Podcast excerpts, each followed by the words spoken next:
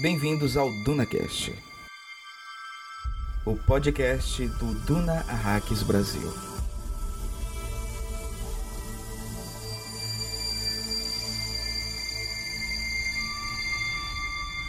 Provavelmente não existe epifania mais terrível do que um instante. Não escutem esse Fremen Bocoió que nem gosta do nosso cafezinho Fremen. Fiquem agora com o café nórdico, que é muito melhor.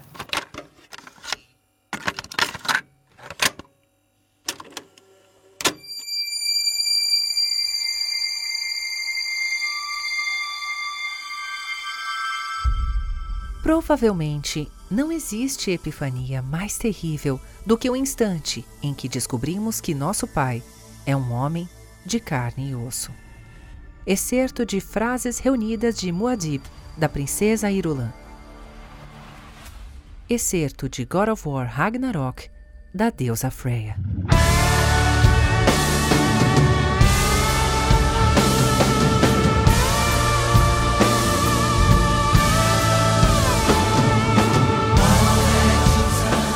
Saudações, Fremen! Aqui, Pascoal Naíbe. E aqui, Hildon Oliver.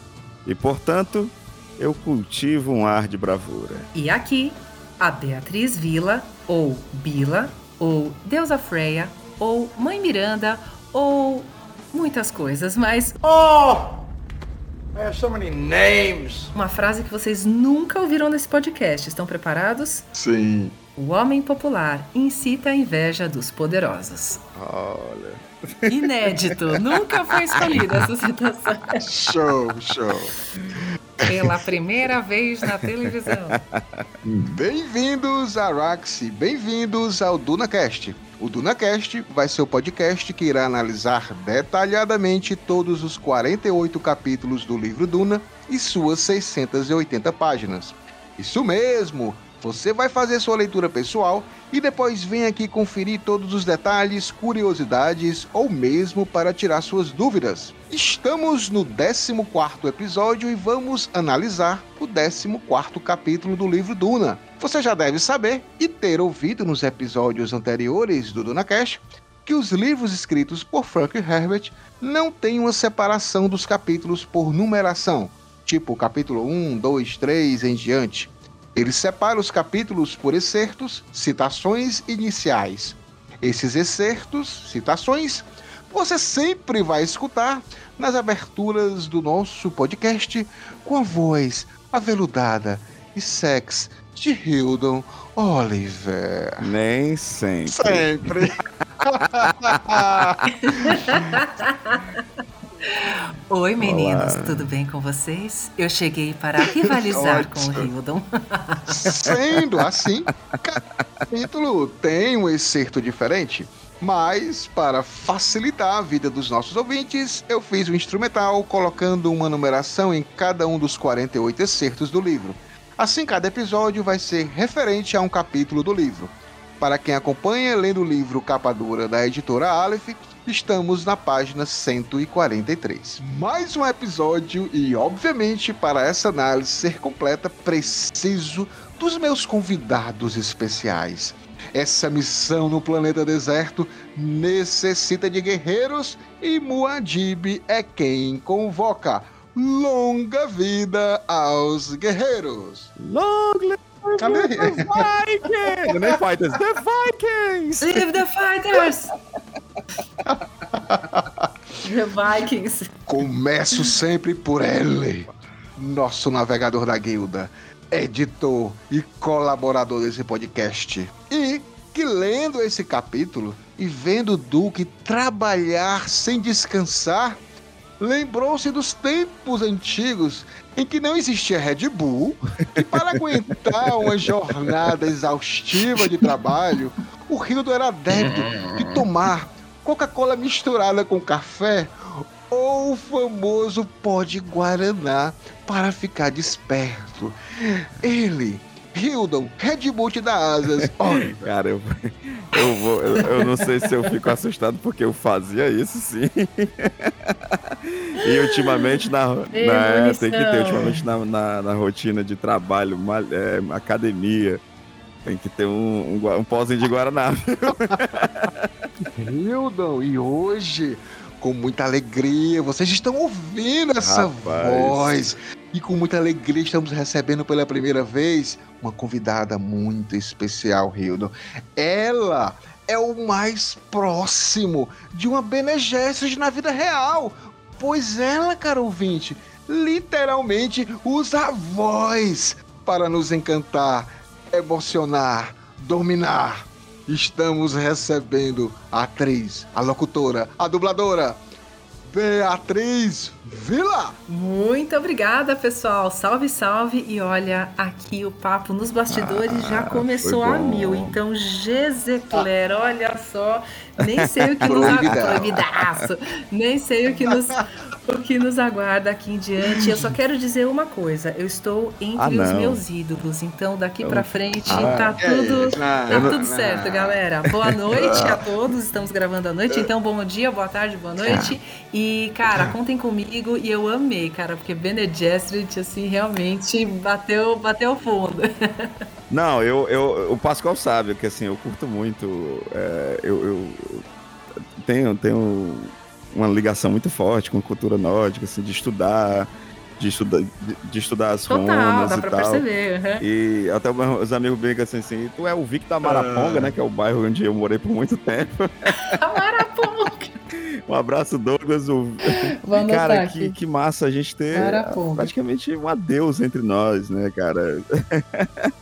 É uma deusa, cara. Não, mas eu queria, antes de a gente passar pra mais. Eu preciso só. Uma... Cara, a, a Beatriz, cara, ela vai falar um pouco. Lá no final ela vai falar, claro, ela vai ter o.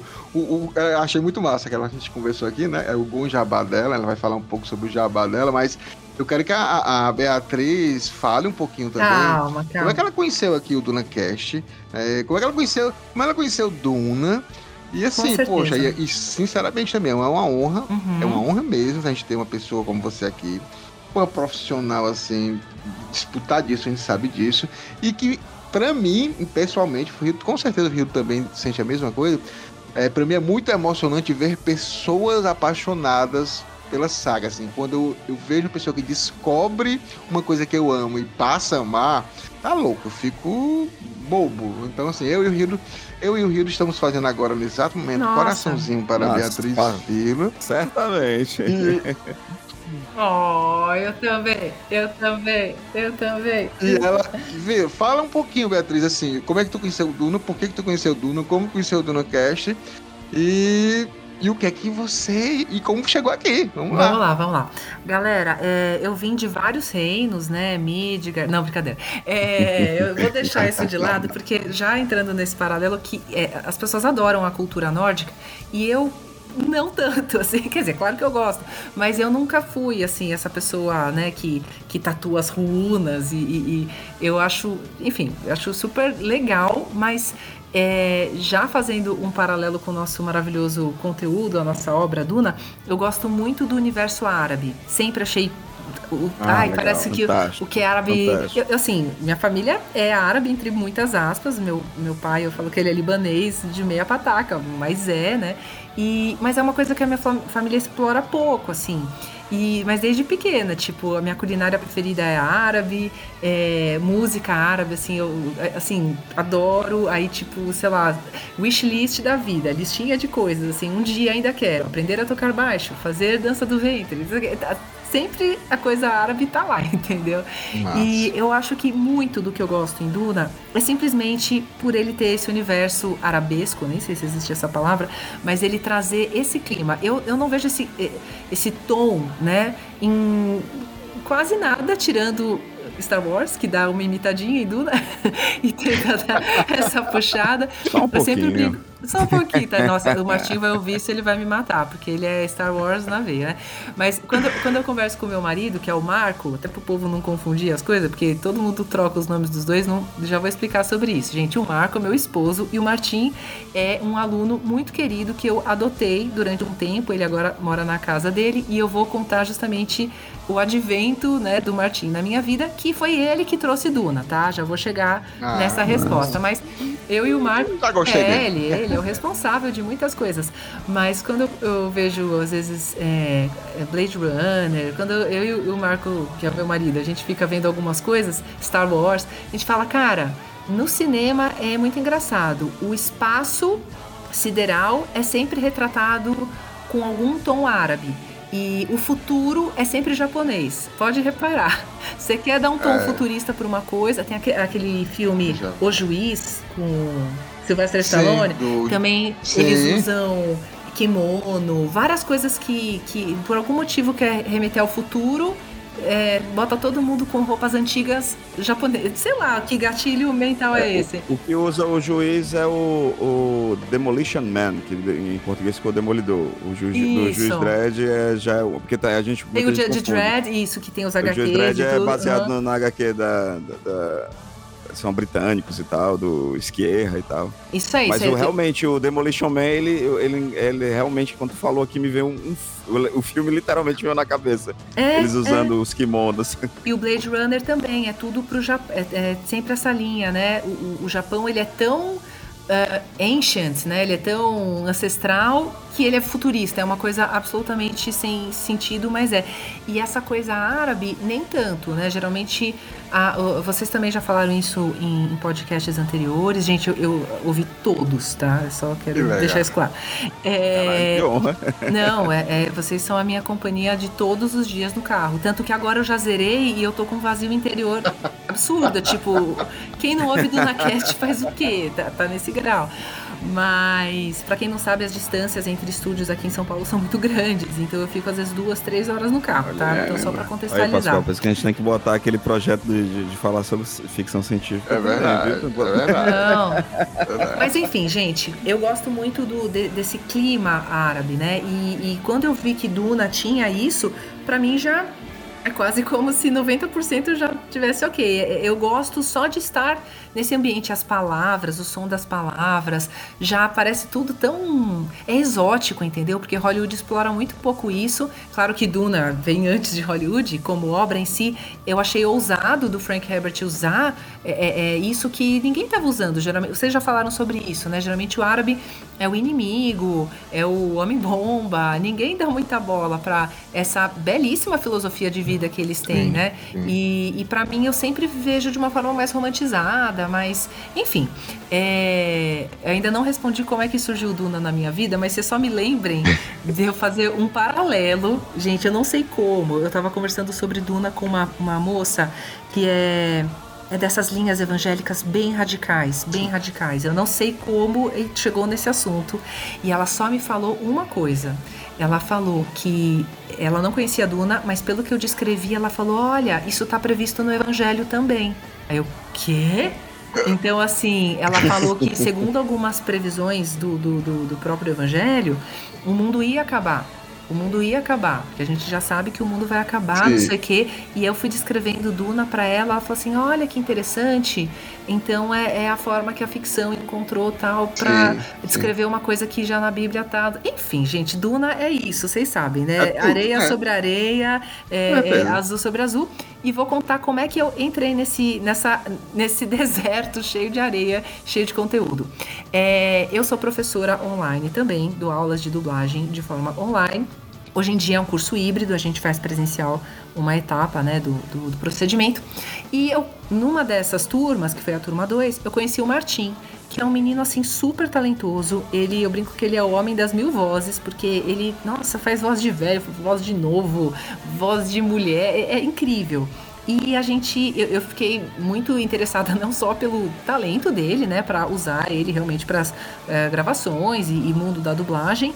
É, ele, é- ele também é que nem o Hildo, assim, enciclopédia, é, sabe Ah. quem dublou não sei o que em 74 no estúdio Delarte, umas coisas que eu, como dubladora, nunca dei muita bola, entendeu? Fui construindo a minha carreira focada muito na minha voz mesmo, na interpretação, no que eu queria para os personagens. Eu, eu nunca fui muito enciclopedística, eu nunca fui muito boa é, cerebralmente, digamos assim. Eu sou mais sensação, eu sou mais coração, sabe? E o Martin veio muito agregar nesse sentido, tanto que a gente fez uma parceria tão forte que eu até falo para as pessoas, né, que ele deve ter sido meu filho em outra vida, ele deve ter sido meu pai, eu deve ter sido a filha dele, sei lá, que ele literalmente falou para a família dele, a original, né, a biológica, ele falou: "Meu, eu vou para São Paulo morar com a Bia". Ele morou em casa Olha que. que legal. É, porque a Nossa. gente era, tipo, inseparável, mesmo distante, porque ele é do Rio Grande do Sul e eu sou de São Paulo. Caramba. E ele começou a vir, ele passava o final de semana, depois ele passava outro. Meu marido ficava de cabelo em pé, né? Falei, que que esses dois aí que não se desgrudam? Mas e tal, isso aqui, de repente ele morou aqui uns, uns três meses. Depois ele comprou, comprou assim, né? Alugou apartamento aqui. Tá construindo a carreira de dublagem dele aqui em São Paulo. Então tá sendo, tá sendo uma honra, mas eu literalmente, eu não tenho filhos biológicos, né? É, mas eu literalmente adotei e, e que nem ele tá esperando só terminar aqui o, o podcast, ele já falou, não, já me liga na sequência. A gente tem essa dinâmica assim, bem. No, no budismo fala assim, mestre e discípulo, né? A gente. Ele é. Ah, eu sou mestra dele para algumas coisas, ele é meu mestre para outras, então a gente tem um vínculo bem forte. Para quem não sabe, eu sou budista, só para explicar, porque eu vou falar muito de budismo aqui em algum momento, porque eu enfio, eu enfio esse assunto em tudo. E só finalmente chegando, porque eu sou assim, gente, o podcast vai demorar quatro horas, tá? Eu demoro muito. Ah, o Martim, ele é muito cultural, muito cultural. E eu tava super desconectada, sabe? É, é, a minha vida virou aquela vida de adulto. Eu trabalho com coisas culturais, mas eu só tava tendo acesso às coisas que eu fazia no trabalho, tipo. Sim. Dublar os videogames, dublar alguma série, que nem This Is Us também. Não sei se pra quem acompanha na Globo é uma série também de bastante sucesso, que eu fiz bastante tempo. Eu adoro This Eu- Is Us. Ah, que legal, ó. Sempre Eu acho amo. os fãs perdidos. Não, eu amo. Ai, que legal. Então, eu não Eu sei se vocês. é, é- é aquela série pra me chorar. Ó, já virou pitada de, já virou pitada de melange, né? Olha aí. Mas então, gente, e, e vamos conversar sobre todos esses assuntos. E, e eu percebi que eu tava ficando bem pra trás, assim, não assinava nenhum streaming, eu ficava ali só. ah, ah, como é que eu posso dizer? Focada. eh, meu universo cultural tava ficando mais limitado, porque trabalhar com dublagem também te deixa muito anestesiado. Chega uma hora que você não quer chegar em casa e assistir um filme, porque você já dublou um filme o dia inteiro. Sim. Eu tava, eu tava, Isso, eu tava é mais nessa verdade. linha, entendeu? E o Martim, não só o Martim, mas todos os meus alunos, por serem a grande maioria, em sua, em, em sua grande maioria, mais jovens, eles te dão essa renovada automaticamente. E eu Sim, né, acho que o Pascoal sim. tá comigo porque ele também é professor. É, Mas o Martim é muito Isso. cabuloso, assim. Ele, ele gosta de umas coisas muito legais e outras nem tanto. Tem umas coisas que a gente concorda em odiar, assim, que ele não sabe, não entende como é que eu gosto e, e vice-versa. Mas no geral, principalmente no começo da, da nossa amizade, meu, o Martim era o pitadas de melange todo dia. O que ele falava, eu ia atrás. É, ele gosta de jazz, ele gosta de umas coisas assim super diferentes. Ainda mais uma pessoa, na época ele tinha 17 anos. Então, assim, era muito incrível ele gostar Sim. dessas coisas todas. E numa dessas, ele falou: Putz, baixei aqui o HBO Max, não sei o que, já tinha passado do cinema, já tinha. Nem, já tinha. Saído, né? Tava só no HBO Max mesmo. Ele falou: Putz, eu vi esse tal de Duna. Ele também. Eu percebi que assim. Ele sabia que era uma obra grandiosa e que tinha inspirado Star Wars, que é uma das grandes paixões dele também. É, e a- essa informação já me chocou muito. Falei, cara, como é que é um bagulho que ins- inspirou Star Wars, que eu também gosto, e eu nunca nem ouvi falar. Sim. E aí só por isso eu já, Sim. ok, assisti o filme na HBO Max, achei bem legal e ponto. Não, não pensei mais nisso. Aí passou um tempo, o tal do Martim de novo virou e falou: Ah, eu vi uma promoção da Amazon, não sei o que, comprei aquele box do coloridinhos lá, aquele da Aleph do color. Eu achei bonitinho, Sim. o Pocket. O Pocket. Ah, comprei. O Pocket. Essa edição é tão E é a que bonita. eu tenho, é a que eu tenho, tá aqui do meu lado. É. Aí eu, ah tá, também fiquei com aquilo na cabeça, beleza. Aí, gente, só sei que, resumindo, o, o Martim ele é meio responsável por esse meu retorno à vida literária. De uns tempos pra cá, eu tô muito assim, Ah, qualquer tempo livre que eu tenho, é, eu tô comprando livro, ou tô lendo um livro, Massa. ou é, no, no budismo eu sou a, Massa, a garota propaganda dos livros da editora do budismo. Então eu voltei, eu voltei com tudo pra uma coisa que eu era quando eu era só adolescente, que eu sou fã de Clarice Lispector e era a minha. Ó, pitadas de melange de novo. É, é, e, ali- e eu deixei tudo isso pra trás e tô resgatando agora ne- nessa nova fase. E nessas, eu falei, cara, eu olhei ali pra minha estante, era começo do ano. Eu tinha vários objetivos de leitura, mas eu falei, mano, eu tenho que focar. Eu, eu, eu, eu fico lendo muito Antofágica, que também já foi uma dica Já foi uma dica Sim, de algum sim. dos rapazes que, que já veio aqui. Antofágica eu leio um atrás do outro. E eu ficava olhando uns da Aleph que eu já tinha comprado. Nesses Book Friday, é, nessas promoções, eu fui comprando, comprando, Sim. comprando, torrando todo o meu dinheiro. E ler que é bom nada, né? Aí eu bati o olho na, naquele box tão bonitinho de Duna. Lembrei que vai ter o, o filme parte 2 no final do ano. Falei, putz, é janeiro. O filme vai, nas- vai nascer. O filme vai, vai sair em novembro. Será que dá? Acho que eu vou tentar. Beleza. Aí fiquei. Pro... Não tava Olha no aí. Spotify, entrei no Spotify esse ano. Ainda tô na, na- no coisinho de graça lá, gente. Não tô nem no Premium. É, aí falei, entrei no Spotify, primeira coisa que eu vi. Eu já vou. Eu, eu contei uma mentirinha, gente. Falei que era a primeira coisa, mas foi a segunda coisa. Porque a primeiríssima coisa foi. Assim, ah, eu vou fazer um Spotify só de Smashing Pumpkins, que é a minha banda da vida. Aí. Boa. Que, que eles sim são a minha pitada de melange, mas não, não, vamos, não, não vamos antecipar. Ah. Aí eu vi tudo de Smashing Pumpkins que tinha. Aí falei, putz, então agora eu vou fazer um audiolivro, vou procurar alguma coisa de audiolivro. Ah, é, o meu projeto é Duna? Beleza, vou procurar o que, que tem de audi- audiolivro de Duna no Spotify. E aí, procurando um audiolivro, que eu não nem, nem sabia que existia esse formato de podcast Olha que, aí. que comenta capítulo a capítulo. Não, não tava em busca do conteúdo que vocês fazem, entendeu? Eu Sim. nem sabia que existia isso. Eu Sim. entrei no de vocês e cá estou.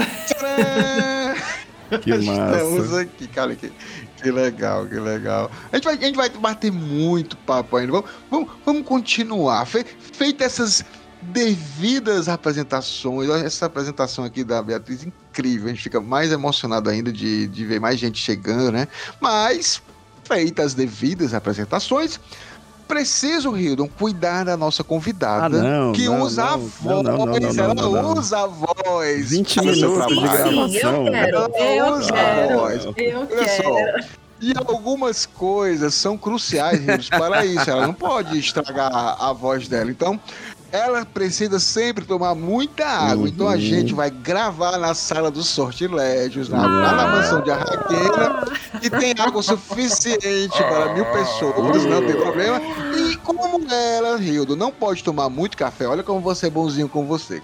Ela não pode tomar muito café, né? Porque também prejudica a voz. Mas eu fui atrás de uns contrabandistas lá de Arrax e a gente criou um cafezinho frame descafeinado. Nossa, da umidade bosta, dos frames, da umidade dos frames mais idosos. Está mais depurado e o gosto é único. Bora de cafezinho frame, Hildo.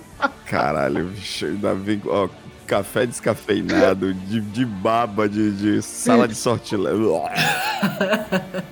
Olha, gente, eu tava tão preparada pra dizer pra vocês que eu acho que eu vou ser a primeira convidada que anseia pelo cafezinho frame, porque eu sou tão viciada em café que, que eu tomaria esse café, entendeu? Eu sou não, fazer. não, eu vou fazer. não dá, dá essa corda, não.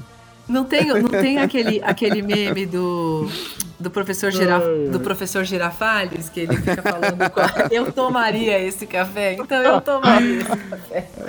Mas vamos seguir adiante, porque temos muita coisa para conversar sobre esse capítulo 14.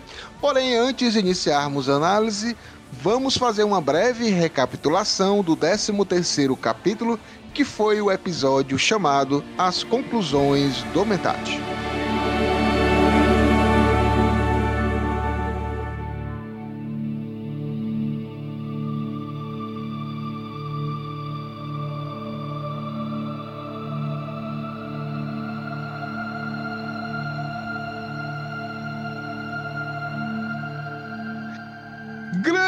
Rio do Grande, Beatriz. Nossa, Bene Gesserit. A gente vai fazer uma breve recapitulação dessas conclusões do Mentat. É, na realidade, foi, real, foi uma conversa mesmo do lindo, Lindo, lindo, lindo, lindo. Duque Leto com o Tufi Howard, né? O Tufi o Mentat, o Mentat mais antigo ali do Império, um dos mais temidos. E ali eles estão conversando um pouco sobre a situação, né? É, como é que tá é, todo o maquinário que eles receberam. Tem algumas questões a serem é, resolvidas, né? E também tem uma questão aqui é, bem interessante, que é colocada aqui logo no início. Primeiro, o Duque ele tá muito acuado. E aí uma das primeiras coisas que ele conversa com o Tufi é que ele quer fazer um contra-ataque, tipo um, um, um, estilo guerrilha, ele quer ir lá em Gid Prime.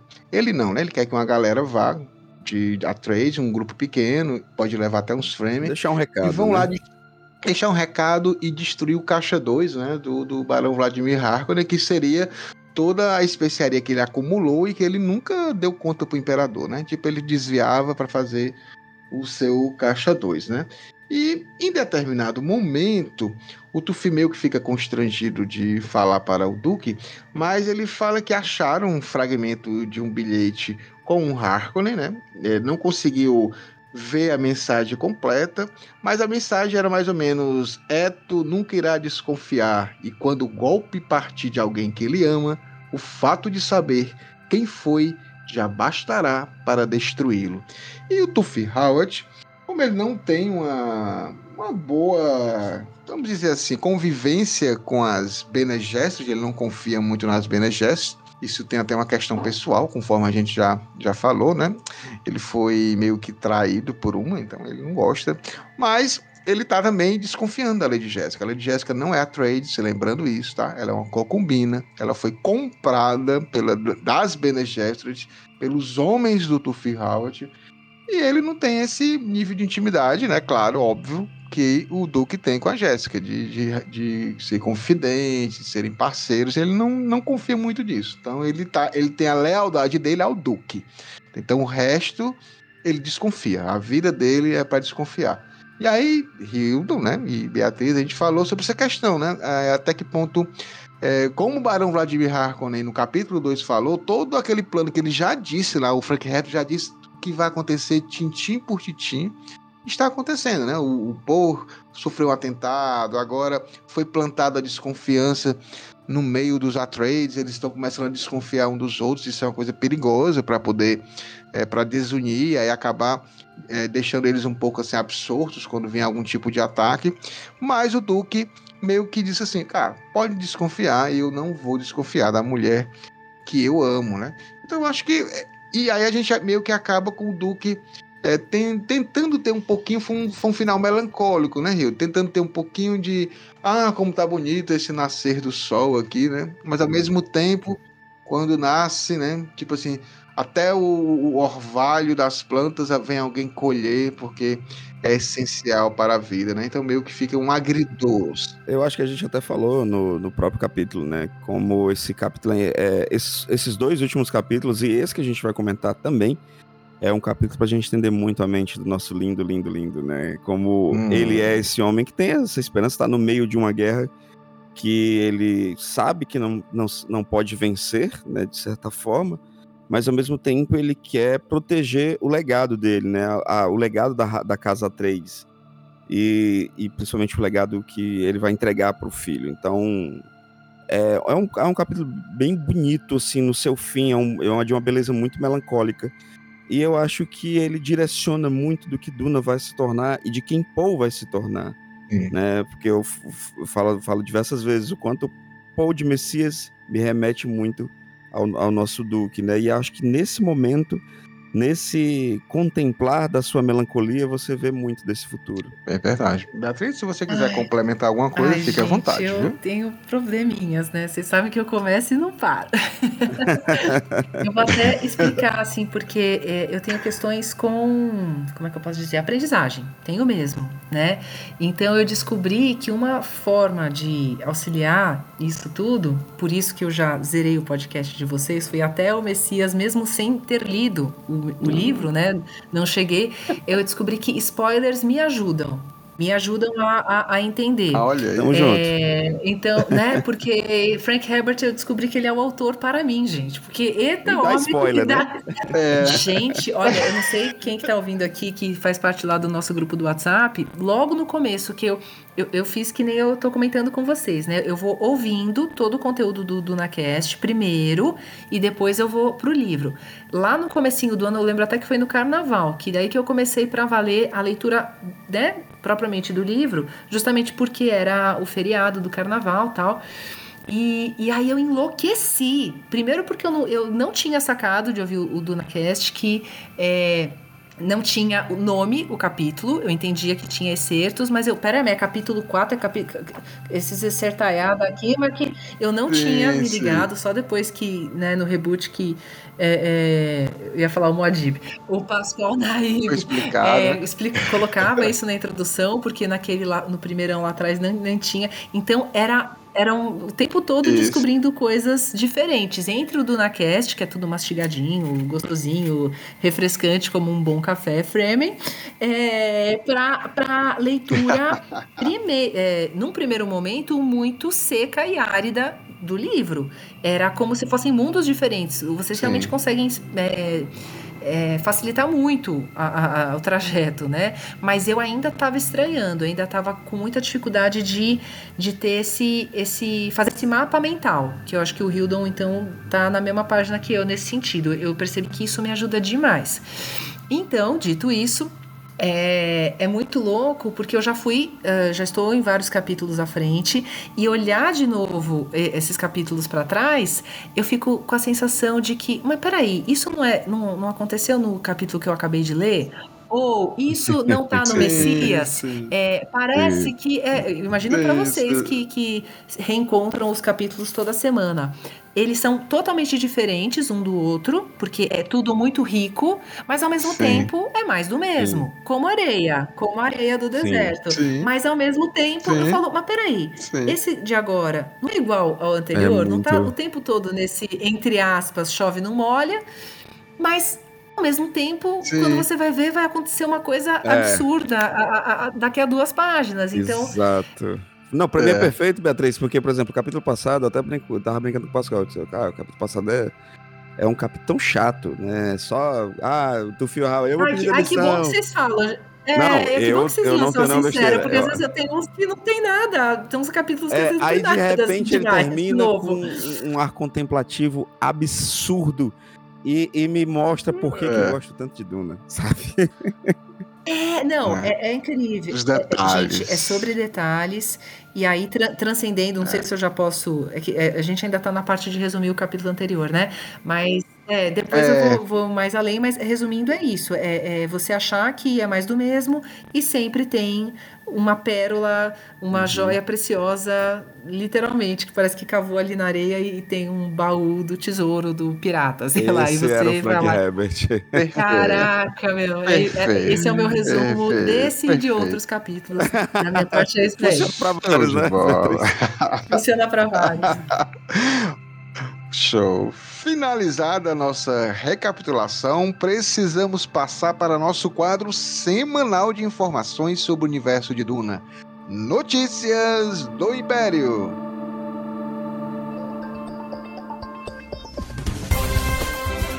Boa noite. Esse é o Notícias do Império, aqui no Duna Hacks Brasil.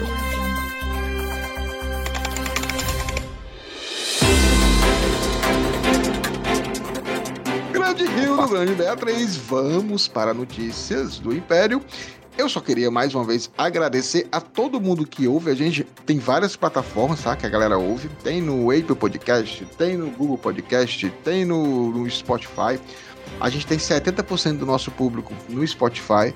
E a galera que ouve a gente no Spotify está com certeza ouvindo o podcast, atendendo os nossos pedidos, Rios, de seguir ah, legal, o podcast, né? De ir lá lá no nosso perfilzinho do NaCast, seguir, colocar Obrigado, cinco estrelas. Pessoal. Olha como a gente já pede as cinco estrelas. E já nós já temos 2.832 seguidores no Spotify, só no Spotify. Então é muita gente seguindo a gente, muita gente é, gostando, curtindo esse universo de Duna. E mais um detalhe, Hildo. Hoje, hoje, exatamente hoje, a gente conseguiu atingir 80 mil reproduções de todos os episódios aqui Muito do obrigado, pessoal. A gente está com, a, com a, realmente assim, batendo recordes, batendo aqui as nossas, Show. as nossas metas. Então, Sim. muito, muito legal. Eu, obrigado. Eu faço né? parte muito, disso, muito, viu, gente? Ó. Massa. E agora faz mais do que você imagina. Muito obrigado, Beatriz, com certeza. É porque, ó, Beatriz, vou logo te falando, a gente, o Pascal, ele, ele, ele seduz a gente. Ele chama você para fazer uma coisa, de repente você tá gravando 10, 15, 20 episódios. o Hiro disse: eu, eu, vou, eu posso ajudar a, a É. transição. Beleza, Hiro, ajuda na transição. Aí o Hildo até agora, até agora ele tá na transição. Aí eu digo, Hildo, vamos fazer uma live no sábado. É uma coisa light. Aí o Hildo, duas horas de Caraca, live. duas horas de live, gente. Eu morrendo de Ele- fome. Ele foi batizado. Olha, eu não posso, eu não posso falar nada. E Vocês viram, né? Para responder uma pergunta do Mas é o pessoal assim, gosta é- dessas. Ele não estava acostumado, mas Nós agora. somos Ele tá acostumado, ele tá sendo Ah, batizado. Faz parte de mim. Ele vai levar agora É, isso sanduíche, sanduíchezinho É pra aí. Agora eu já sei, né? Eu já Agora preparo, sabe. preparo meu sanduíche com meu pão sem glúten, porque se você já. Eu sou celíaco, né? Ah, tem essa também? Tem, É, rapaz. vai lascar a vida. Putz. Faz parte. Mas vamos para o quadro que todo mundo gosta. Pitadas de melange. E hoje eu vou trazer Eu não a acredito. minha Tô emocionado. pitada. Cara, eu vi um negócio que eu preciso. Eu, eu vou até começar. Eu tô animado com essa pitada de melange. Assim, Manda. não é, uma- não é uma pitada leve, tá? Então, assim, tipo assim, você depois toma um estomazio depois pro, pro estômago, porque ela é um socozinho no estômago, ela, ela é meio pesada. Mas é sério. Eu comecei a assistir, cara, um documentário na HBO. É, o nome do, do documentário é Extermine Todos os Brutos. Cara, Extermine Todos os Brutos, é a premissa dele, eu vou até ler aqui. A premissa da série é que a violência do fascismo. Porque assim, nós vivemos recentemente problema com o Vinícius Júnior, né? Muito interessante também colocar isso, Nossa, né? horrível, né, toda a questão de, de como isso era colocado assim, como se fosse nada estivesse acontecendo, né? Uma coisa assim absurda a nível nacional de um país, assim, nos estádios. E, e esse documentário é exatamente sobre a violência recente, né? Do, aliás, passada do fascismo e recente do neofascismo, né? E aí ele vai falando um pouco como foi a, a gênese, a origem da civilização, entre aspas, né? De como a, a civilização dita ocidental, ela criou, criou toda a sua riqueza, criou toda a sua eh, cultura, né? Tudo, tudo que ela tem de melhor e bonito, que a gente tem que admirar, mas até que ponto isso foi feito, de que forma foi feito, né? Quantas pessoas tiveram que morrer para isso? Então, assim, é um documentário que tem quatro episódios apenas, de 50 minutos. O cara que faz o, o, o, episódio, o que faz, o que faz, dirige o documentário, ele já dirigiu, é o Raul, Raul Peck. Ele já dirigiu o Jovem Marques Não Sou Negro, Não Sou Seu Negro, né? É, ele, ele colocou.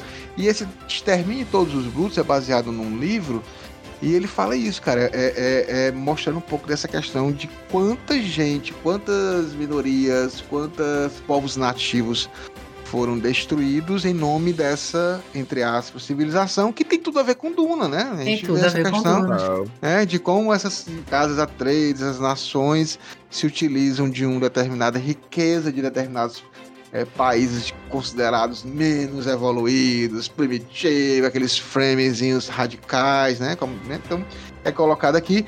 E tudo também é, é meio que baseado na, na- no livro do Coração das Trevas, né? Do Joseph Conrad. Mara, inclusive já li, gente. Antofágica tem uma edição incrível.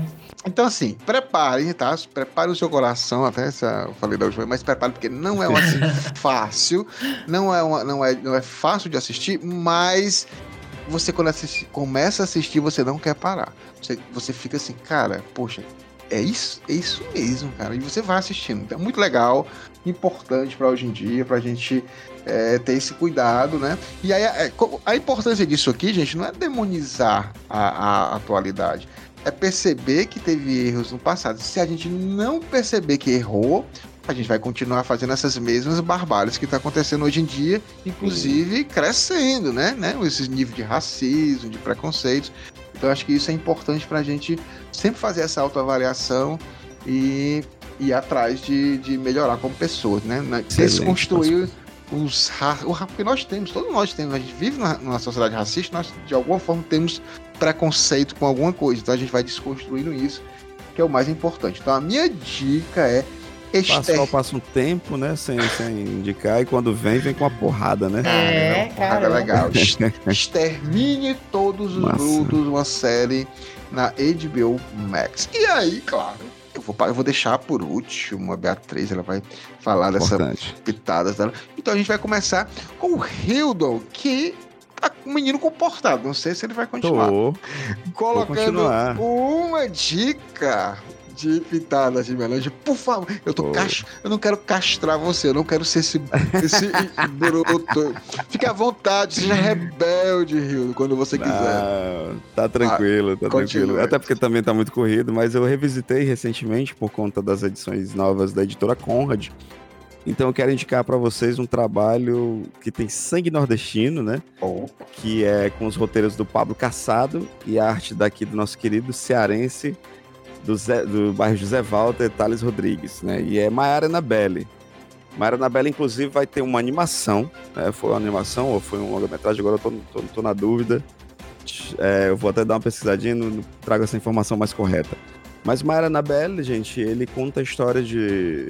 Tem uma, uma personagem que é a Maiara, que ela, ela é a maior artista ma- marcial do, da Secretaria de, de Atividade Fora do Comum de São Paulo, né? Então eles têm um bureau tipo no Hellboy.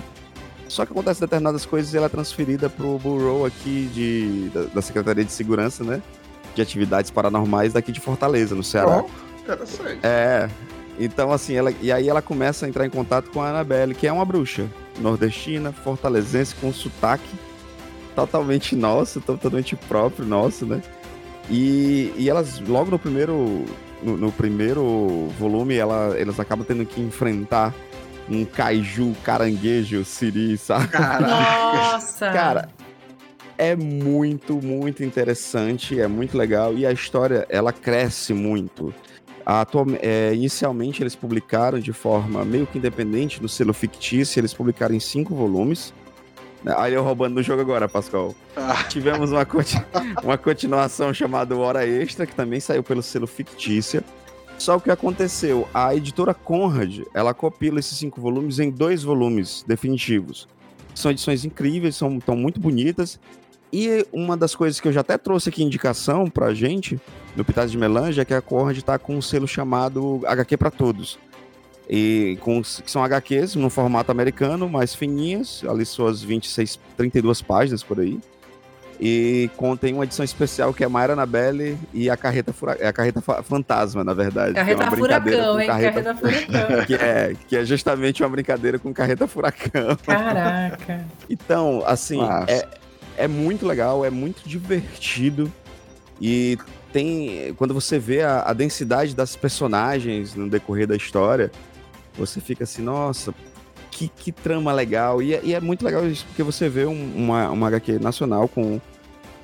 A, a Beatriz, que é de São Paulo, vai conseguir ouvir o, o- a voz, né? A voz local da, da, da, da Maiara. Show. E a gente que é daqui de Fortaleza, a gente consegue muito, muito identificar a- essa, essa voz da, da Annabelle, né? Então, ó, só pra confirmar aqui, gente, Mara Annabelle vai ser uma série é, que vai sair produzido pela Sony, a Cubo Filmes, né?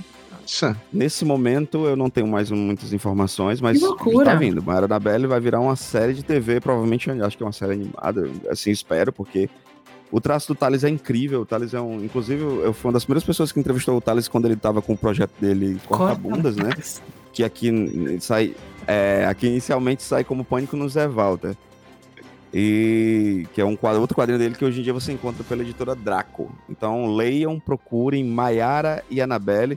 Pode ser as cinco edições do selo fictícia ou os dois volumes que saíram pela Conrad. E o especialzinho da Conrad também, Maiara Annabelle e A Carreta Fantasma. Show de bola. O Rio sempre trazendo novidades.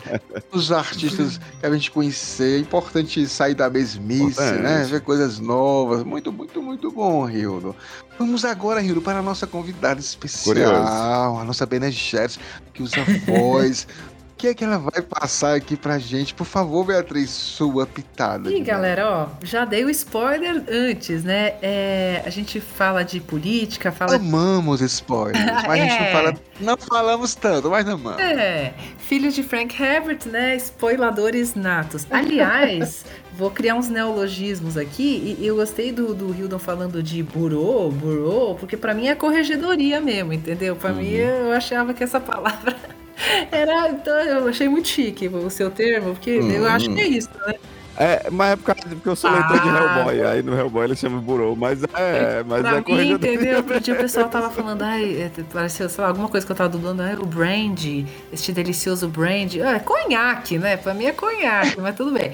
É, mas enfim, brincadeira essa parte. Eu já tinha dado, cantado essa, essa Muito bom. bola em algum momento, não sei se o Hildon vai editar ou não, mas eu falei com os meninos antes. Gente, a gente fala de política, fala de religião, eu, em algum momento, vou falar de budismo com vocês, porque, né, já tô cantando essa bola, em algum momento eu vou, já que eu sou a Bene Gesserit, né, é, eu, eu me considero um pouco uma sacerdotisa, uma sacerdotisa budista um pouco na minha vida, gente, porque, olha, eu sou uma pessoa que eu gosto de sentar e fazer oração, assim, a gente tem um mantra no budismo, Nami Horenge Kyo, gente, eu faço horas, horas, horas, horas, então... Caramba. Depois eu, quando você falou Bene Gesserit, Ah, eu quero- realmente, eu realmente quero- me identifiquei. Quero umas dicas. Aí, gato, Quero umas dicas tamo depois. junto. Depois eu vou ensinar vocês a falar.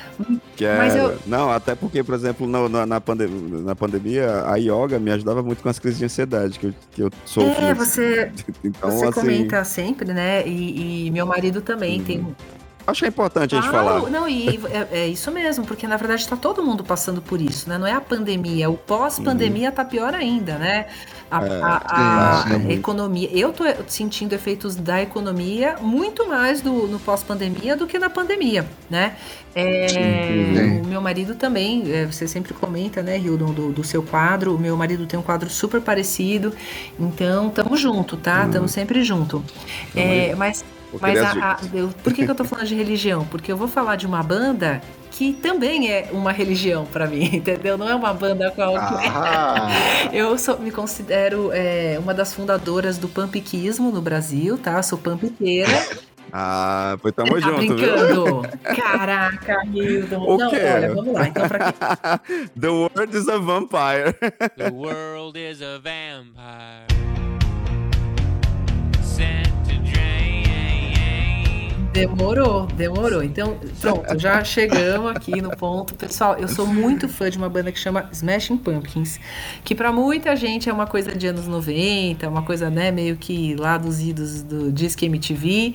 E pra mim, não, né? Eu sou bem grungeira, eu gosto de tudo que aconteceu naquela época. A minha banda Eu- favorita é Pearl Jam. Então, você já mencionou isso em algum do Nacast, mas você também falou que era vocalista de banda de heavy metal. Eu fiquei meio perdida. Eu falei, bom, é duas coisas mesmo tempo, então tá ótimo, né? Mas já tive banda de grunge também. Ai, não. é, Eu também escuto bastante heavy metal. Mas o grunge é a nossa base. E Smashing Pumpkins, na verdade, tecnicamente nem é grunge, né? Ele entra sempre como alternativo, porque é isso mesmo. Ele, ele abraça muitos outros estilos.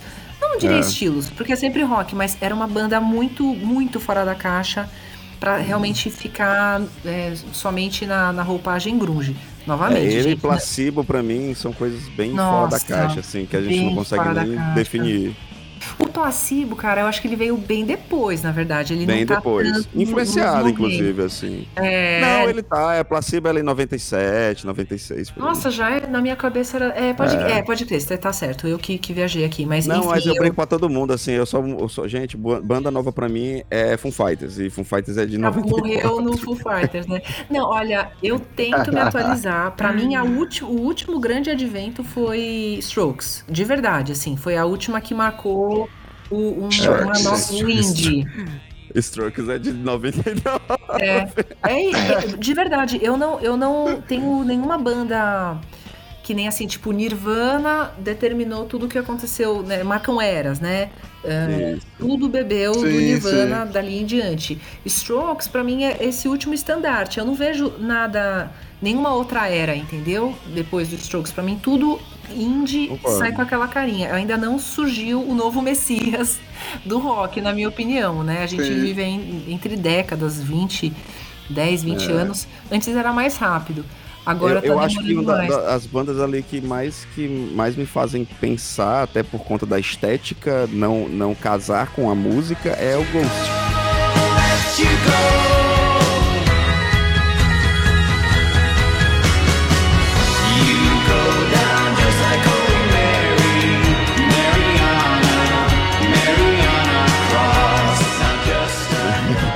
Ghost ele, dá, também ele, ele me dá uma nem, quebra. nunca nem ouvi. Não, Pronto, não sei. é, o Ghost é uma banda que o cara se veste como um papa do, do, do, do inferno. Ah, do- já vi, essa, já vi esse. Ele é bem, bem circo, bem alegórico.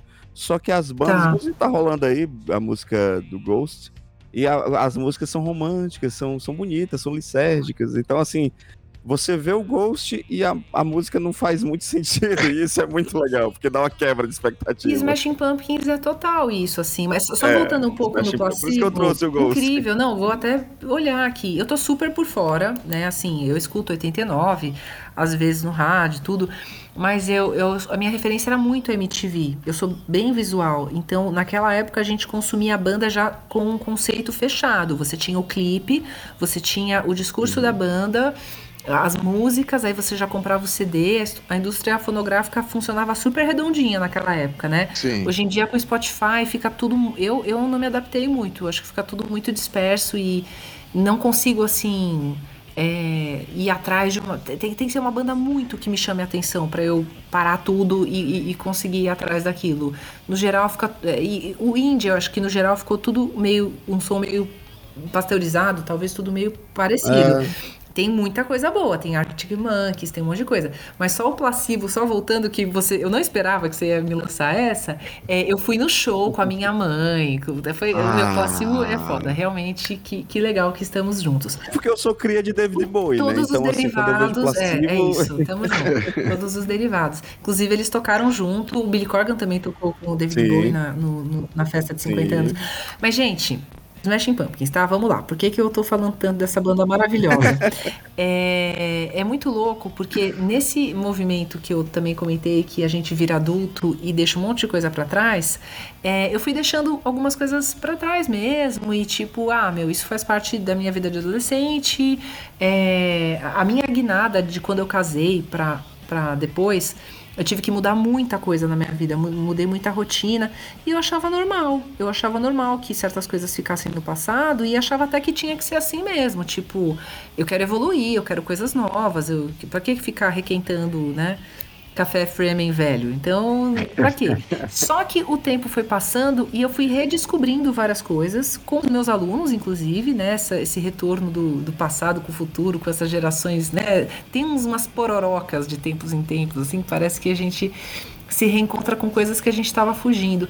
E eu olhei, revisitei os discos e eu falei, cara, isso ainda é a coisa que mais me emociona na minha vida, né? Eu deixei de lado legal, um pouco, porque era a minha vida, era, era- eu ficava com o Discmanzinho na mão e só ouvi o Melancholy and the Infinite Sadness, que, sim, essa é a minha dica, tá, gente? Este álbum, Melancholy and the Infinite Sadness, é um álbum duplo de 95 e naquela época, quando foi lançado, a primeira vez que eu, que eu comprei, que eu ouvi, eu não gostei.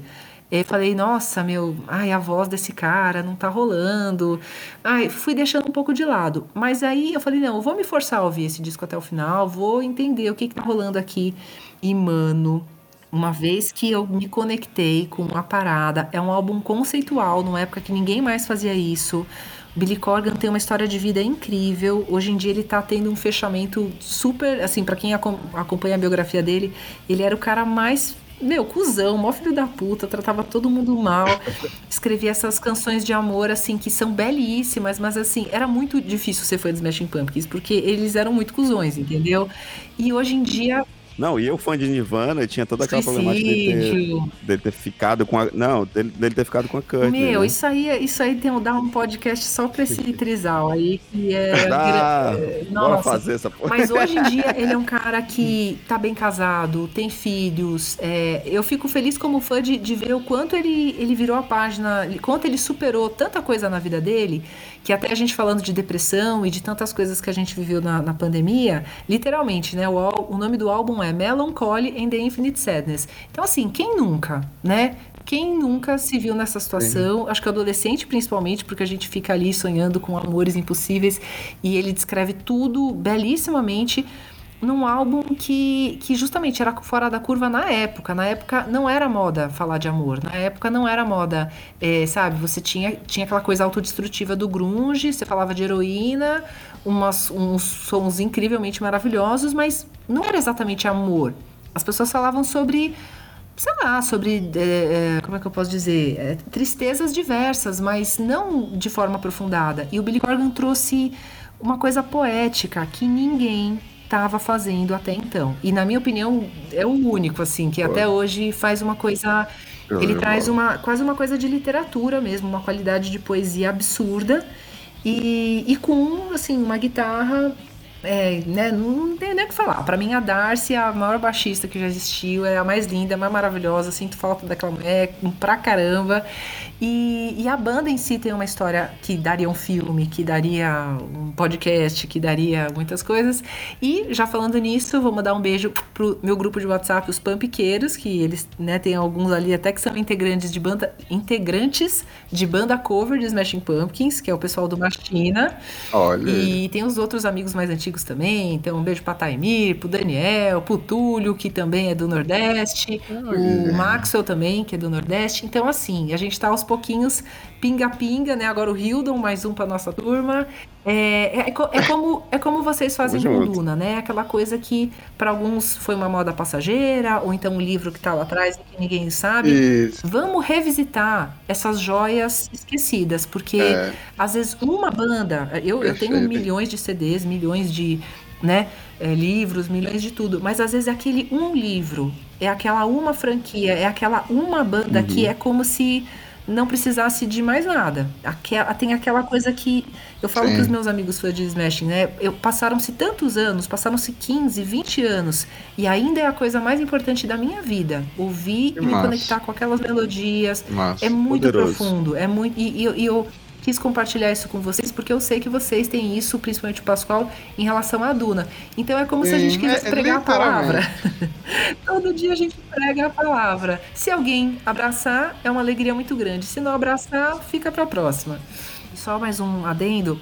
Um dos momentos que eu zerei a vida foi quando, não sei se vocês sabem, eu faço a voz da, do Call of Duty também, eu faço uma personagem que chama Comandante Lázaro. Eita. E o último Call of Duty, é, a- o trailer, que música que era a música do trailer? Ah, era? Bullet with Butterfly Wings do Smashing Não. Pumpkins. Então tá a minha voz interagindo com o vocal do Billy Corgan e eles fizeram uma coisa eu não gosto eu, vocês né, já viram aqui eu e o Rio e tal somos roqueiros beleza É, então roqueiro gente eu não sei a opinião de vocês eu odeio essa moda atual Tirando o Pink Sim. Floyd que vocês colocam aqui no, no começo do podcast, que tá maravilhoso, mas é- depende muito, entendeu? De colocar um clássico do rock num trailer de filme. Eu É, odeio, uma odeio, odeio, odeio. Eu odeio, acho. odeio, odeio. Você bota um hino e destrói pra ficar uma modinha ali passageira. É, é que- igual propaganda de televisão quando você pega a música massa que você cantava e o cara tá lá no carro tocando a musiquinha. Ah, não, cara, eu é, é, isso. exato. É, cara. redu- é, como diz a Madonna, redu- Não, é, é tipo Esquadrão Suicida, colocar É. um monte de música do Queen pra achar que vai, vai salvar Não, o filme. não. Não vai, O o primeiro filme, né? já, gente, o primeiro. No segundo do James Gunn já foi mais legal. Olha, Ai, eu, que eu nem vi esse ainda. que Eu não e gosto. você é uma pessoa de coração duro. Eu ainda vou fazer você amar essa história. Mas enfim, Final- gente, fala, Vontade. fala, não, mas só, só pra eu concluir, então, zerei a vida, porque tá a minha voz, tá lá o Billy Corgan, e eles fizeram uma coisa que realmente ficou boa. Eu tinha tudo pra odiar a ideia, entendeu? Eu falei, Putz, vai botar a minha música num trailer de jogo, vão destruir. E ficou bom. Não é porque eu sou fã, gente, mas ficou bom, porque Que eles legal. fundiram a guitarra com os tiros, assim, tum, tum, tum, com a bateria, tipo, Despite on my ray, tum, tum, tum. E você não sabe se é bateria ou se é tiro. Gente, Porque uh, o Pascoal até fala que diz que não acredita em coincidência. Ele é- uh, E eu sou muito disso. Que vem, é, Sincronicidade. que vem, é tanto que no, no meu próprio WhatsApp, um- algo que eu ainda vou tatuar, né, que é que vem do anglo-saxão, que é do- dos livros do Bernard Cornwell, que é What Beat Before I Had, né, que é o destino é inexorável. E o destino é tudo, né? E o Pa- Pascal sempre fala que existe a sincronicidade, E o destino é- é sincrônico. E eu falei justamente de Bullet Ah. Wind, Butterfly Wings, e eu nem sabia disso, até porque é o seguinte, eu, também não. jogo. Eu também não. Uhum. Eu sou um. Não, eu, eu, eu comprei um Uhum. Playstation, quem joga é minha Não, eu noiva. também não. E ó, só pra, É dela, eu comprei pra ela. e só pra falar, no budismo tem outro nome, essa sincronicidade. É Itai Doshin. A gente tá em sintonia, a gente tá em Itai Doshin. Então, ó, Que novamente massa. estamos sintonizados. Aprender. Aprender. Terminamos o, o, o episódio, né, Pascal? A gente não precisa fazer nada. Perfeito. Perfeito. Mas olha só, finalizado aqui o Pitalas de Laranja especial com dicas. Até eu, se eu voltei a dar dica do Pitalas. Tem uma homenagem à Beatriz aqui, até me animei a, a falar um pouquinho. Show, show de bola. Baita Baita dica, viu. Pascal? Vamos para a análise do capítulo 14, O Poder do Deserto.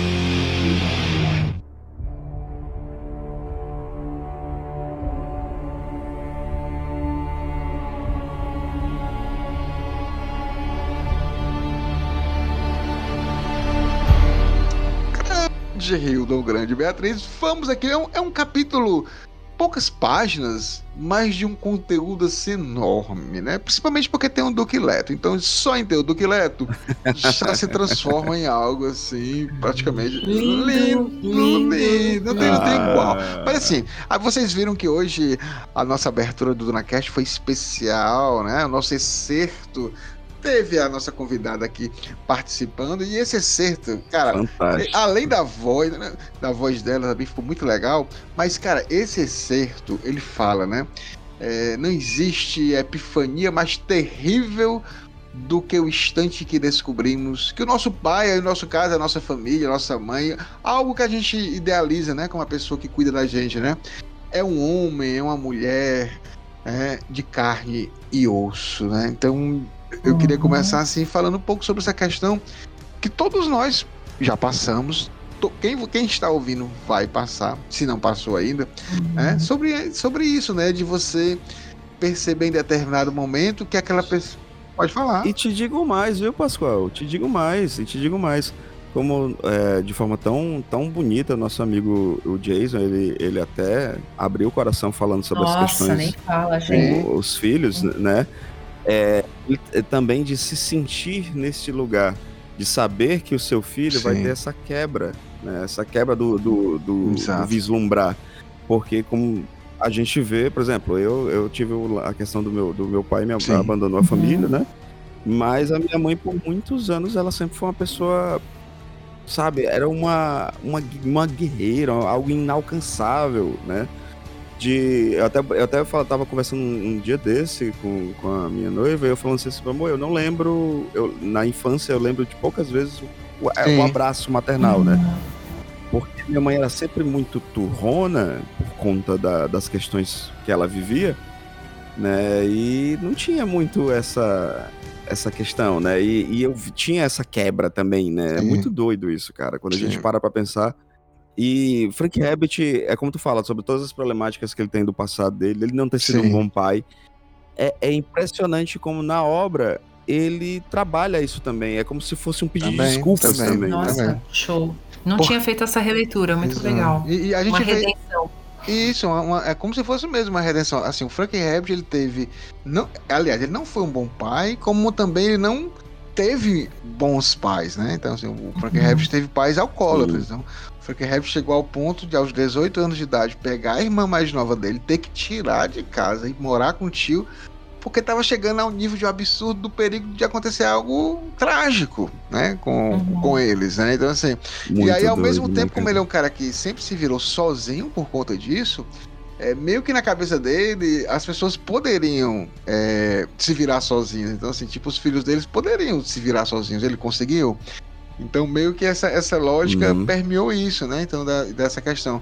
E é muito legal também ver até os filhos dele, o Brian Herbert, um dos filhos dele é, faleceu, mas o Brian Herbert falando também sobre isso, né? Sobre a, a idolatria que tinha pelo pai, mas ao mesmo tempo, quando eles vão envelhecendo e, e tem um rompimento, quando eles estão adolescentes, eles só voltam a se falar na idade adulta, disso, né? De ele, depois de um determinado tempo, perceber, cara, meu pai também é frágil, assim. Como você tá falando, Rio. E aí o que o Duque faz aqui, né? Ele mantém uma pose, né? Ele tem que manter uma, uma, uma Uhum. determinada é, situação de, de liderança, que é o caso dele aqui, de inabalável, de líder, né? E às vezes muitos dos nossos pais, nossos responsáveis, eles também tem uma vida muito difícil e pra gente, né, pra ficar uma coisa mais leve para para pro legado, para quem importa, muitas vezes a gente não percebe isso, né? A gente acha que é ah, que sempre vai ser aquilo. E quando a gente percebe isso, realmente não é fácil, é porque você, caramba, ele, ele tem problemas, né? Eu preciso ajudar também. Não é, não é, só Uhum. eu que tenho que receber, eu preciso também dar alguma coisa. Então também eu acho que passa um pouco. Todos nós temos nossas falhas, né? Com relação a isso. Então eu acho legal também essa, Demais, demais. esse excerto inicial. E aí, gente, né? A gente começa mesmo com, com o capítulo. E o capítulo terminou da última vez, como a gente falou, né? Sobre essa questão da, da agridoce, né? De achar que pode ser uma coisa boa e depois ver que não é tão legal. E aqui meio que a gente começa logo o primeiro capítulo, né? É, o, o Frank Herbert vai colocando palavras-chave que vai dando o tom do capítulo, né? É, logo no primeiro parágrafo ele, ele fala que o Paul tá que, que o Duque chega pro Paul e diz, ó, vou fazer uma coisa abominável, mas necessária. E aí o Paul tava olhando lá o farejador de venenos, que era tipo um inseto, né, que tinha apêndices, sensores. Uhum. E aí ele falava assim, é, é, fazendo o Paul se lembrar de um inseto estranho e recém-morto. E quando o Frank Herbert coloca morto aqui, não é à toa, né? É porque o clima não tá uma coisa é, interessante. E aí a gente vê aqui uma- uma- um momento único aqui no livro em que o Duque começa a falar com o filho dele e ele, se- ele, quer, ele quer falar, ele quer que alguém ouça ele. Ele não quer dizer que, que. Ele não quer saber se ele tem razão. Ele não quer saber se aquela estratégia vai dar certo.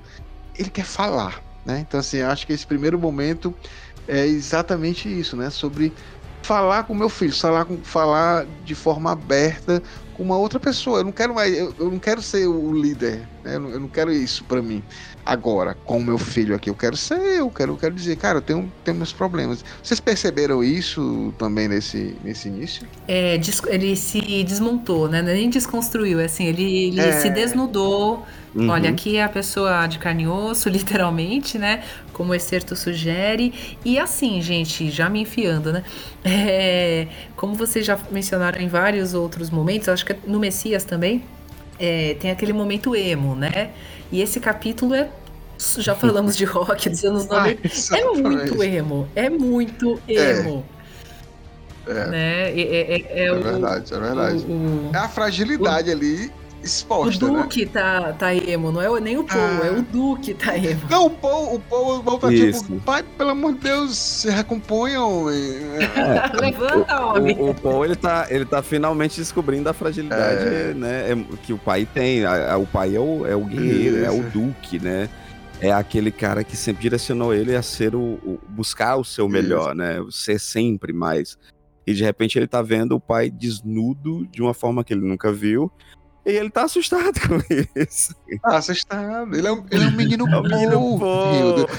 Ele tem 15 anos, Hildo. Ó, e olha só, o, o gatilho, né? O gatilho para essa fragilidade do Duque foi um atentado. Né? A gente tá conversando isso já em alguns, porque assim, isso é uma continuidade. Desde o atentado não, não parou, é um, um acontecimento atrás do outro.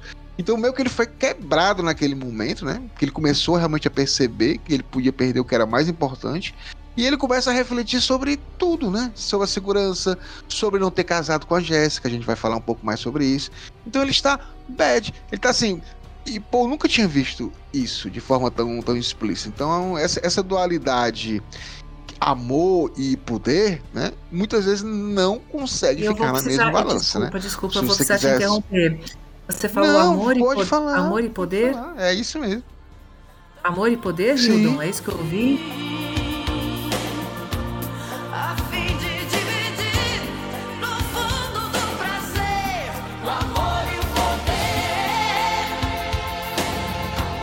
Será que você lembrou de uma música? tá aí, ó. O amor a beleza.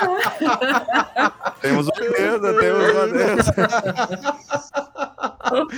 Está em desequilíbrio, Jocasta. Está em desequilíbrio total. Meu Duque, meu Duque tá ali numa situação, como falou, total emo, melancolia, né? E, e são duas situações, né? Além dessa da, da- do atentado contra o Paul e a questão do da relacionamento dele com a, com a esposa, né? Que ele poderia ter casado com ela. Tem ainda a melancolia do Duque também com a decepção com a política. Total. Porque ele tá vendo que toda a política do Império, né? Que ele, tipo, ah, eu tenho a minha honra, a minha casa trade, mas ele tá percebendo que toda a determinação dele em seguir essa ética a trades, que para ele é fundamental, é algo assim que, que é dele, né? É imanente dele. É o que vai destruir a casa dele. Aí o Hildo sempre fala, é o nerd, é o Ned Stark que É, tá aqui total, né? Tem- Não é Hildo? Olha o Martin aí, né? Né? A gente fala muito do, É o Martin. do George Tio Lucas, Martin. mas o tio Martin também. Você gostava de ler. Cara, eu, eu não. eu- o, Assim. único, o único produto de Game of Thrones que eu assisti foi Casa do Dragão. Eu não assisti o Game of Thrones mesmo, sabe? Ah, Uhum. assista, vale a pena. Vale a pena. O, o, o Ned, é o, não é Hildo? O Ned é, é isso, né, Hildo? O Ned é um cara honrado É. numa casa. É, é aquela coisa. E é com a honra, às vezes, né, dá mal, dá né? pra ganhar A muito. gente se dá mal.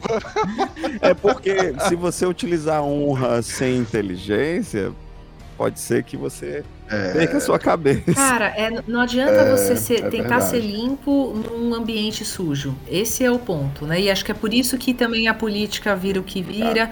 Todo mundo entra pra fazer a diferença, todo mundo entra com boas intenções, todo mundo, né?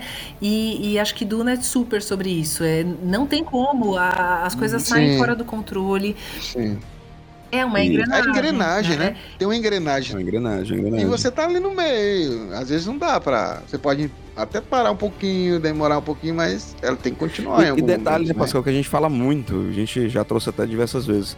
Apesar de estarmos acompanhando a história né, do, da Casa Trades e visualizarmos eles como, como heróis e tal, a gente está acompanhando a história da Elite.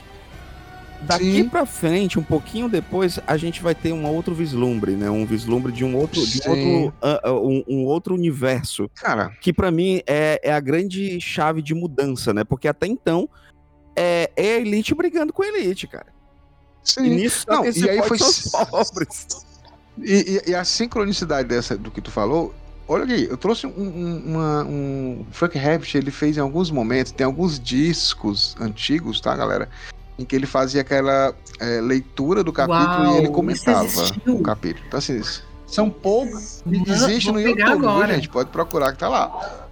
Mas tu sabe Pronto, que o Pascoal vai fazer- isso em casa, né? Assim, Tem, tem. Não, em não- casa é mais tranquilo.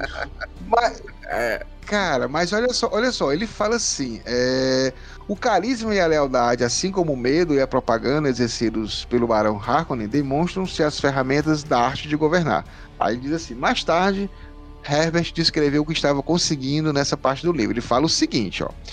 Você obtém insights sobre a base moral sobre a qual Paul toma suas próprias decisões. Tudo isso é expresso de uma forma que torna Paul e seu povo admiráveis, que são os Atreides, né? E aí o Frank Herbert fala: Eu sou um defensor deles, eu sou um defensor dos Atreides. Ele gostava dos Atreides, mas ele avisa. Mas não perca de vista o fato de que a casa Atreides age com a mesma arrogância em relação às pessoas comuns, entre aspas, assim como seus inimigos. Estou mostrando a síndrome do super-herói e sua própria participação nela. Os arrogantes são, em parte, criados pelos mansos. Isso é Frank Herbert falando, tá? Sobre essa questão. Então ele Nossa, disse, é cara. muito profundo, cara. É muito, Muito, profundo. é muito Dá profundo. analisar, fazer análise sintática dessas. É, É, cara. dá pra achar muito significado. Dá pra achar. Então, então, então é isso. A gente tá vendo aqui, como o Hildo falou, né? Os Atreides. E a gente tá começando a ver também as camadas de cinza, né? Dos Atreides. Ne- Nessa conversa aqui, a gente vê isso, né? Porque quando aí eu vou, vou começar, né? É, os Atreides fizeram toda uma, uma pesquisa, né? Sobre o que era o que a população nativa de Arrakis gritava para o Paul e para a Jéssica, né? Que era ah, o Madi, ou Mardi, é, Lizena Gaib. E aí, eles fizeram todo um estudo, né? Para poder se aproveitar disso, gente. Né? Assim, não é uma coisa legal isso, né? Eles pegaram isso e aqui fala, né? O, o- o- nessa parte, o, o Paul fala assim: caramba, ele diz, o clipe tinha sido compilado por um dos especialistas de Watt e Paul ficou transtornado com as, refer- com as referências a si próprio. O Paul estão falando i- isso de mim, né? Então, assim, então você vê mais uma, uma vez a questão de como é, propaganda política e religião juntas, elas Da bad. é, dá pet. Em alguns momentos pode até ser uma coisa legal, tipo, ah, vamos junto contra a escravidão, e aí você tem um movimento religioso que apoia isso, aquilo, e a gente vai junto. Mas na grande maioria, quando se junta é, para fazer algum tipo de, de atitude mais geral ou, ou mundial, tem essa questão de trazer coisas não tão legais, né? Coisas que até massacres, é, defender a, a, a verdade da sua, da sua ideologia, da sua religião, em detrimento a outras. Então é, é um pouco isso que a, que a gente vê aqui com os atletas, né? Não é que eles estão. é, eles estão sim se apropriando da fé, de como funciona aquela fé dos, do- da galera dos frame e do caso do pessoal lá de Arrax, e estão tentando de alguma forma se beneficiar disso. Ah, vocês querem acrescentar alguma coisa com relação a esse ponto? Ah, eu quero. Lembrei de uma. Vontade. Não, é, eu falei que eu já avisei, né? Que eu vou falar bastante de budismo, então vocês se preparem. Ótimo, No ótimo. budismo, Perfeito. a gente, nessa linha de budismo que eu sigo, é, só para falar um pouquinho assim, é, faço parte de uma organização, de uma associação chamada Soka Gakkai.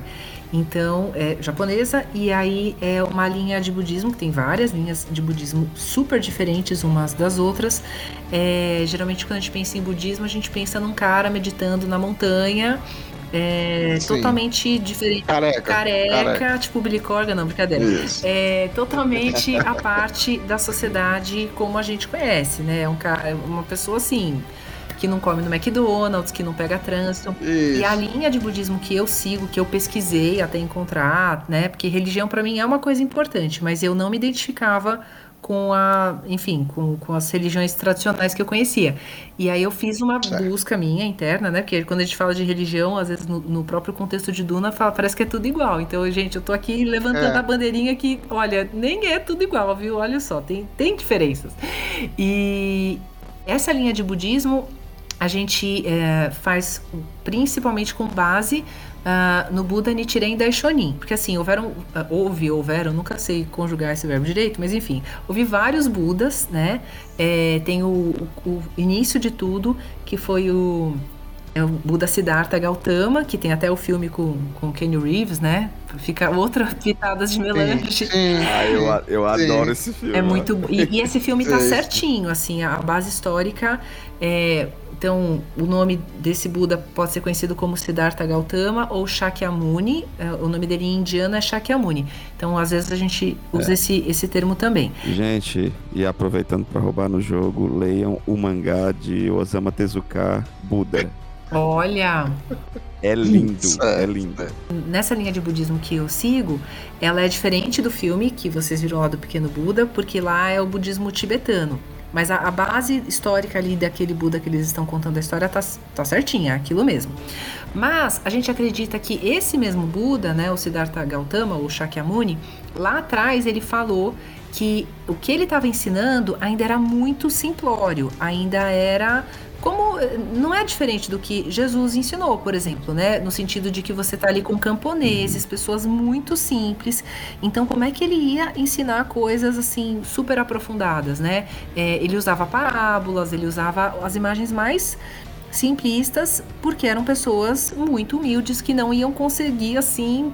é, en- entender realmente como é que funciona o processo. Então, fica sempre uma imagem religiosa, é, mesmo no budismo, nesse budismo antigo, é autoritária, né? É Deus ou o universo ou existe alguma coisa que representa a iluminação e essa coisa ela é muito distante de quem você é hoje.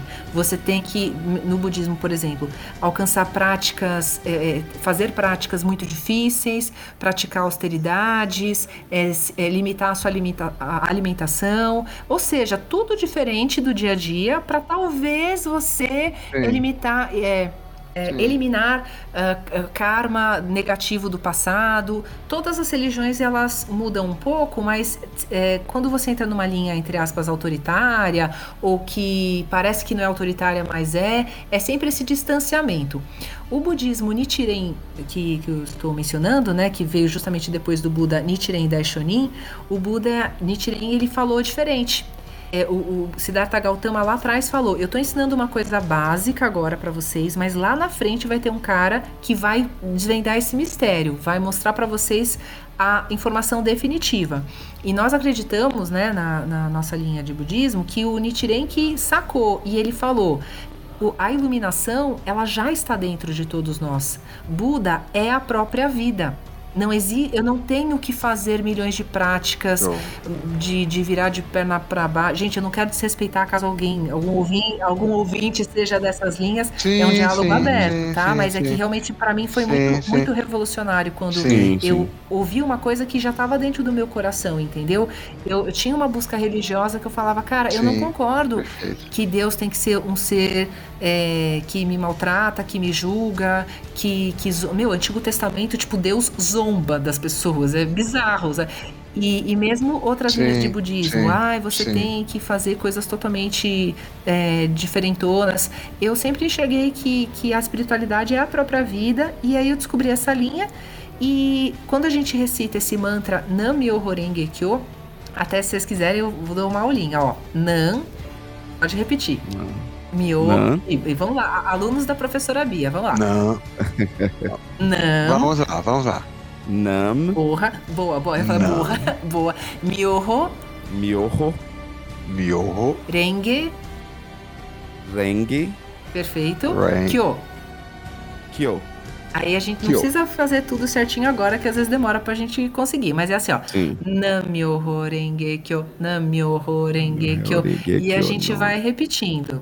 Eu vou, eh, depois a gente treina, tá? Quero, depois manda. Sim, treinar, treinar. Não, não me faça fazer vergonha. Não, não, mas é- a Eu- ideia é essa. A gente fica repetindo esse mantra, algo dentro da gente acontece. É como se a gente lembrasse que a gente tem todo esse potencial, que a gente não Nossa, depende legal, de, legal. de nada tão opressor assim. É claro que a gente vive numa sociedade com governo, Legal. com autoridade, com chefe.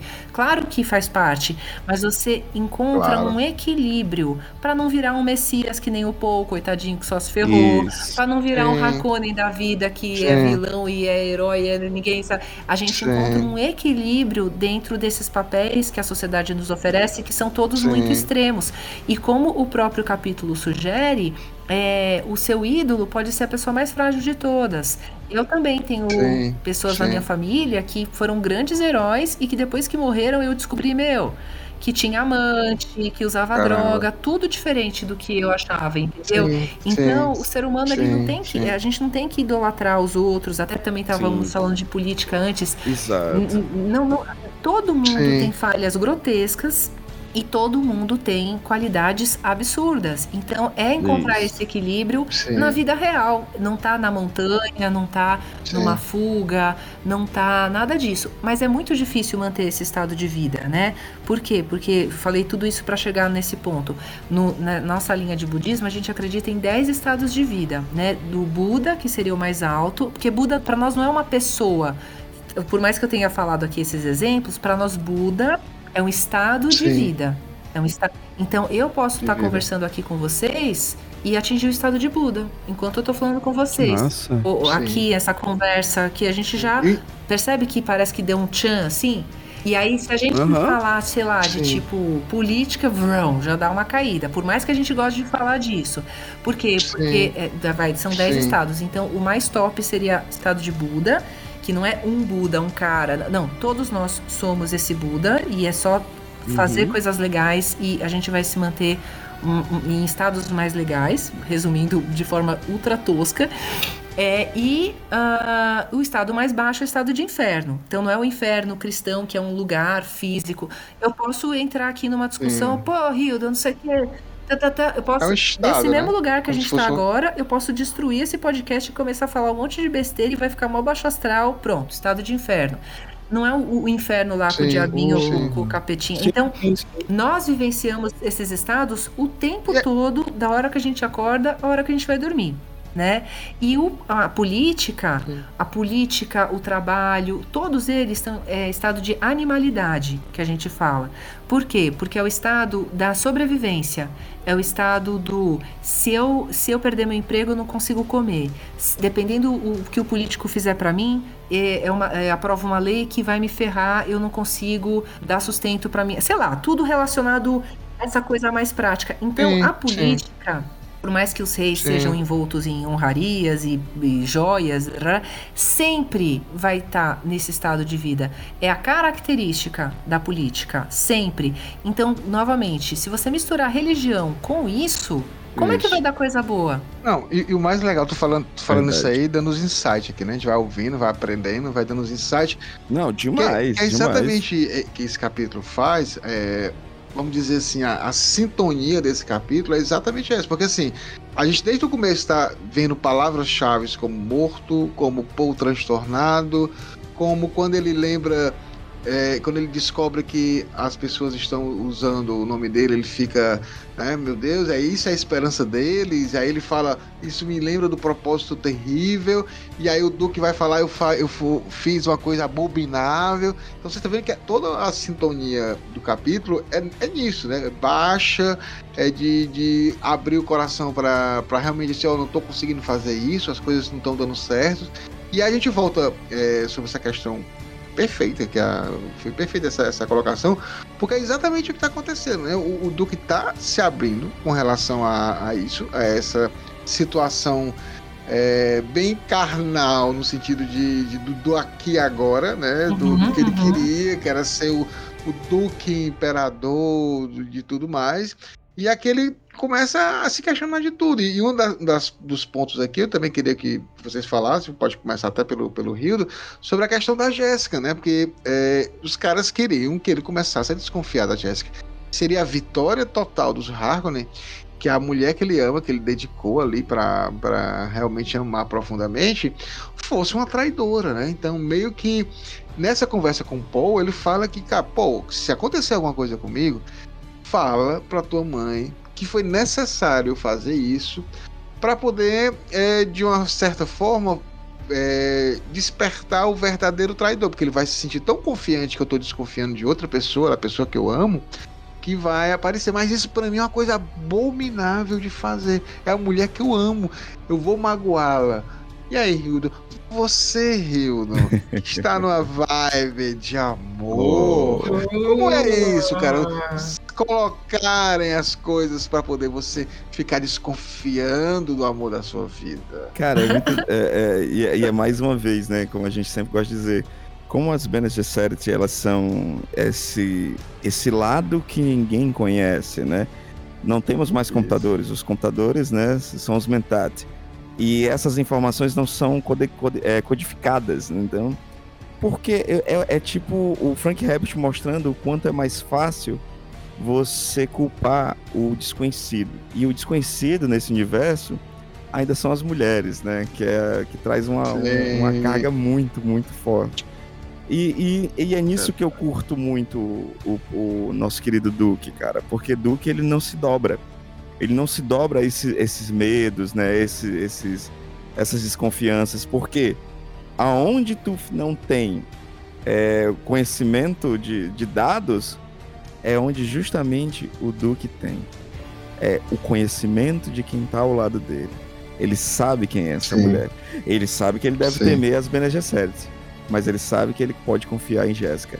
Não a Jéssica Bene Gesserit, a Jéssica. Uhum, uhum. Exatamente. Beatriz, a gente vê aqui também que o, o Duque e a maioria do, da galera que tá ali com ele totalmente sobrecarregado pro trabalho, né? Que até o Paul ele, ele percebe, né? Porque o Paul ele foi treinado na doutrina Bene Gesserit pela, pela mãe, né? Até ele fala assim: Paul olhou fixamente para as costas do pai, vendo o cansaço na inclinação do pescoço, no alinhamento dos ombros, os movimentos vagarosos, né?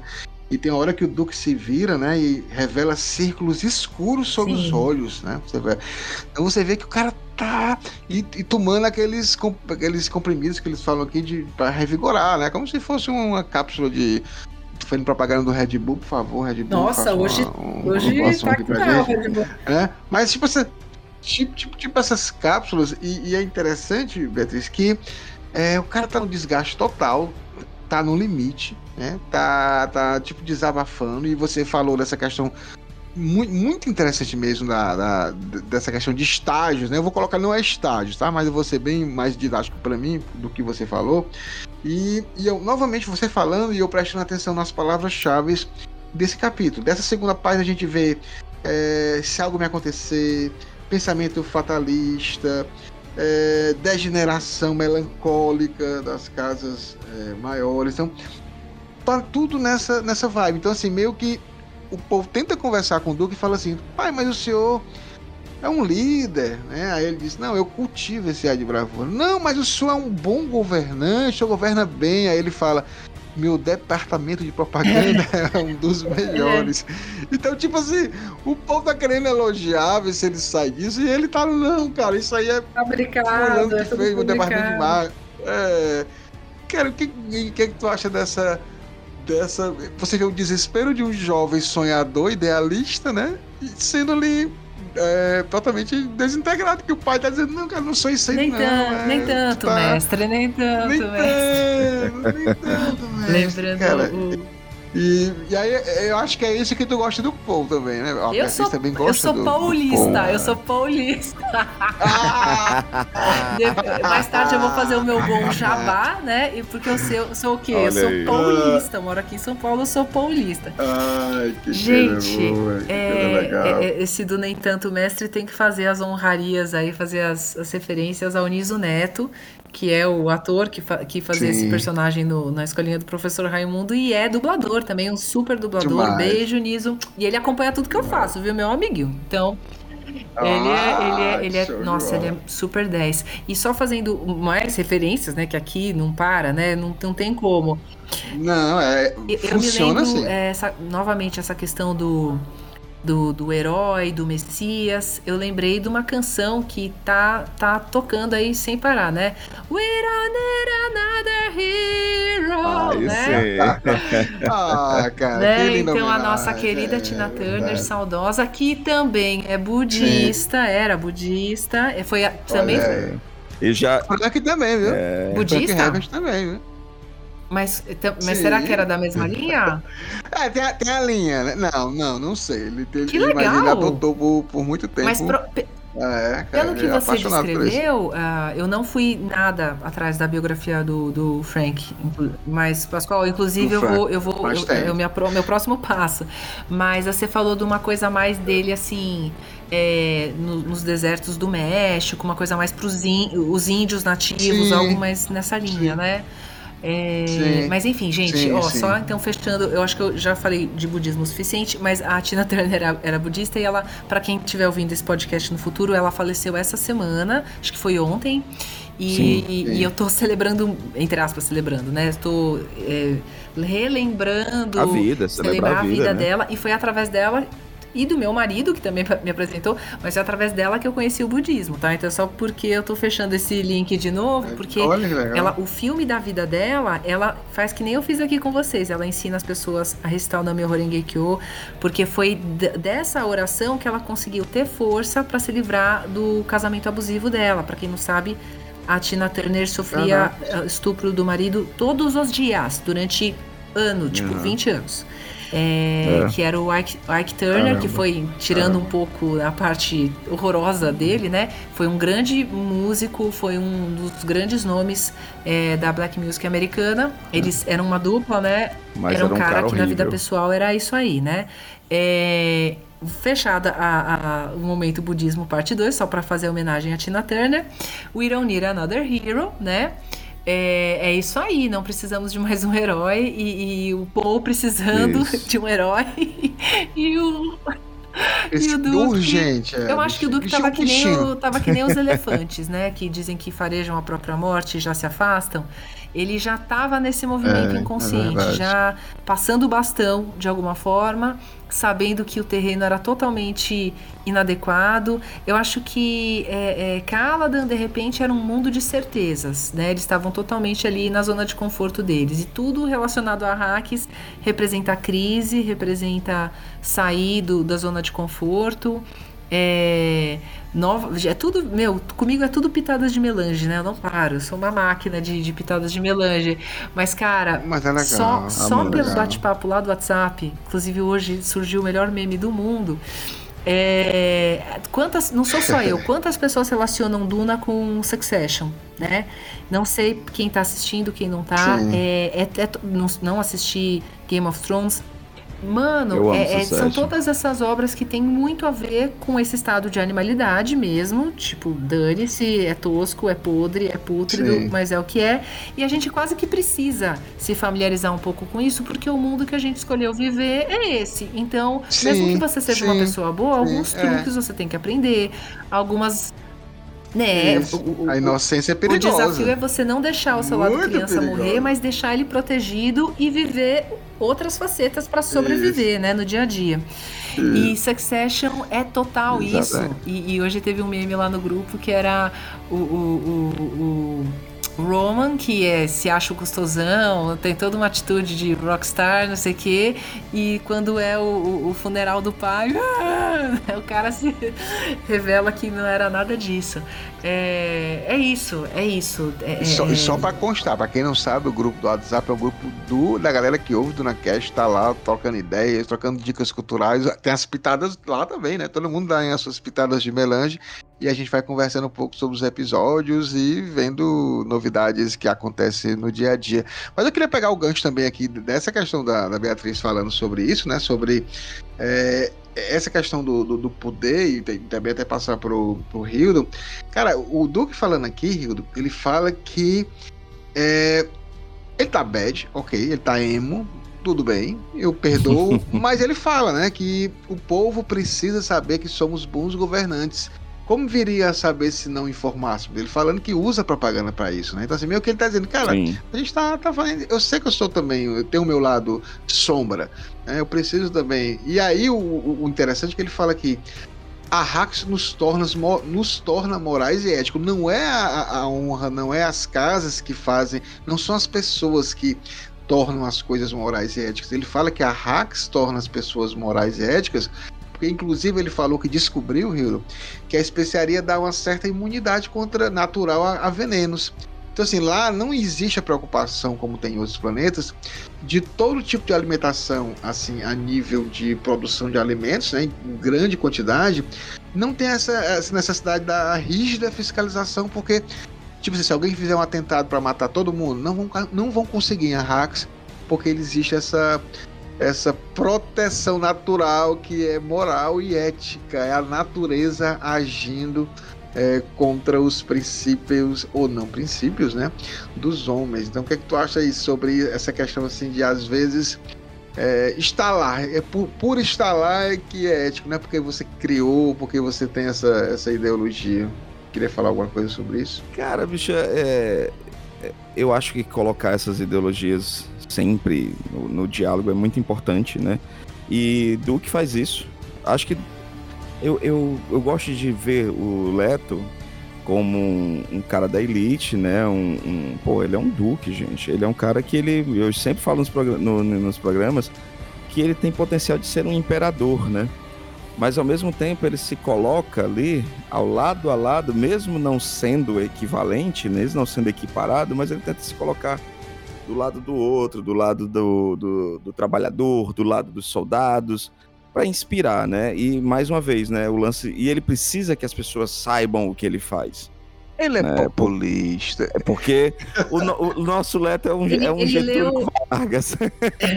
Ele leu O Monge e o Executivo. Ele Nossa, é que- populista. Pior que ele leu.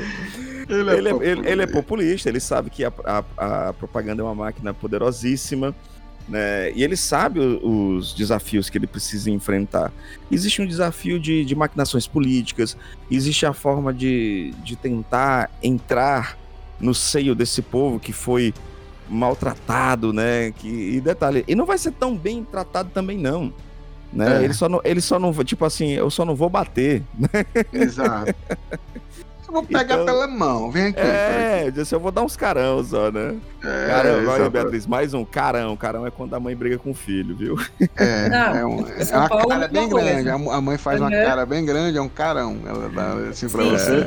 Aí você- Aqui procede também. Procede, Olha então só. pronto. Uhum, procede. Eu, eu, eu queria, que é um capítulo curto, eu queria colocar aqui os pontos finais desse capítulo é, para a gente conversar um pouquinho e depois fazer as considerações finais. Mas aqui na conversa final ele fala que lá em Caladan, obviamente, o poder deles era pelo, pelo mar e pelo ar, né? Então eles tinham todo esse, esse controle. E aí que ele tá percebendo que realmente a força de Arrax é o poder do deserto, que são os Frame. Tanto que a gente tá vendo que nos capítulos anteriores ele tá em contato, o Duncan Darrow está lá no sítio para conseguir isso, né? Estão lá atrás, né? então ele quer isso. Mas só que ele fala uma coisa interessante, né? Ele fala que se tudo der errado, tudo é, eles perderem, né? E o Paul ainda conseguir meio que uma, uma abrigo, uma, uma guarita ali com o povo Frame, ele disse que a casa 3, o que restar dela tem que virar uma casa de guerrilheiros, né? Que, é, que para uma casa nobre, né? Isso é uma coisa feia, entre aspas, de se dizer, né? Pô, uma casa de guerrilheiros, né? Vou ter que ficar fugindo, atacando, fugindo e atacando, né? E aí ele fala aqui também que, como líder, o Duque fala, né? É, nós nos vemos confrontados por decisões que podem nos custar nosso amor próprio, né? E aí ele fala uma coisa que pode ser profética. Anotem, aquele nobre estandarte, que é o dos Atreides, poderia vir a representar muita maldade, né? Então, por a gente já sabe, né, que o inferno está cheio de, de boas intenções, né? E aí eu te- Exatamente. Aí eu, eu termino com esse capítulo com uma frase do Duque, eu quero que vocês avaliem isso, que ele fala assim, gente, o Duque fala uma coisa que eu, nesse momento quando ele fala, meio que eu me arrepio, porque ele tá falando a mesma coisa que o Barão Vladimir Harkonnen falou no capítulo 2. Ele fala poder e medo, os instrumentos da arte de governar, de governar. Tenho de mandar reforçar seu treinamento como guerrilheiro, né? E aí ele fala poder e medo. O que que tá acontecendo com o meu Duque, Rio do Beatriz? Olha, Pascoal, eu, eu senti na pele a sua emoção, né? Tem horas que, que eu também falo, o que, que tá acontecendo com esse personagem, uai? Né? Qual- Qualquer um, pode ser qualquer um. Ele começa a fugir da linha, assim, do que, né? Geralmente, complicado, complicado. Mas eu ainda tô na linha do elefante. Ele já tá farejando perigo de alguma forma, tá no Eu inconsciente. acredito que ele vai ganhar dos Harkonnen, ele vai ganhar do Imperador. Eu sou o time do Quileto ainda. Eu tenho fé, Você- não acabem, você é um não esperançoso. acabem, não acabem com a minha fé, por favor. complicado. A esperança dele é, é passar a bola pro filho, por isso que eu Sim. fiz a É. comparação lá com o Succession, Sim, né? sim, Que sim. na verdade é, é fica para quem vai passar a bola pros herdeiros, fica aquela coisa. Será que eu produzi bons herdeiros? Será que eles vão aguentar o tranco? E geralmente mesmo cheios de boas intenções, nunca dá muito certo, né? Sempre É. os herdeiros são frágeis, como o meme lá que eu tava comentando. Aham. É, ou é, acreditaram ser uma coisa e não eram tudo isso. Parece que quando o assunto é herança, tanto espiritual quanto monárquica, quanto financeira, de alguma forma os herdeiros nunca estão à altura do antecessor. Não sei como, Não, mas acho que- parece que isso se repete. Beatriz foi extremamente pontual justamente falar isso, né? Porque o medo de Duke e ele, e ele tá num, num, num caminho, né? A gente falou sobre a melancolia no, no último episódio, no último capítulo. E também essa melancolia você percebe ela aqui também. E o medo, né, de Duke é se a casa Trades irá sobreviver, se irá se, se restaurar, se ela se manterá forte, né? Se, se Paul está pronto. E Sim. nesse, nesse aspecto, eu tenho que concordar com você é muita responsabilidade, porque é apenas um menino, né? O menino Paul. Menino, pô, menino, pô. Nunca Mas olha só, sentido. Cara, pouquíssimas páginas, mas um capítulo realmente muito, muito, muito conteúdo aí que nós estamos conversando sobre isso. E fizemos aqui a análise do capítulo 14, O Poder do Deserto. Vamos então para as nossas considerações finais.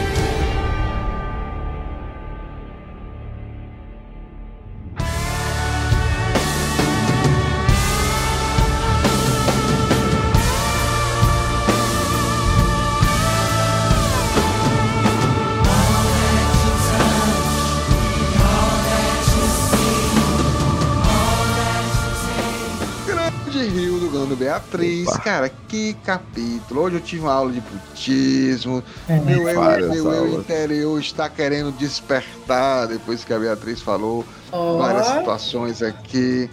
Eu ainda estou apostando no meu Duque, obviamente. Está sob pressão, então Ele vai melhorar, ele precisa só voar um pouquinho de ornitóptero por aí, né? Pela balada, fazer uma baladazinha à noite de arraquina, que ele, que Importante. ele vai dançar um pouquinho, ele vai soltar um pouco esse estresse e as coisas vão voltar à normalidade. Mas, obviamente, eu vou começar com o grande Hildon sobre as considerações finais. E, obviamente, Hildon, se alguém quiser contratar seus serviços, editar um podcast de 25 horas de podcast, o que é que faz? É? Como Não, hoje diz- eu acho. Não, mal, mal sabe você, Beatriz. Mal sabe, Beatriz. Olha, olha, só uma, só, uma, só uma observação. Por quando, favor. quando eu estive no Flow Games, não sei se vocês acompanham ah, essa. Sim, eu não- ainda não vi, vou, vou procurar. Como é, que, aí? como é que eu posso dizer? Essa franquia de podcasts do Flow, tem o Sim. Flow principal, tem o Games, tem o isso, tem aquilo. E eu dei uma Sim. entrevista na, enfim, no advento lá do Ragnarok.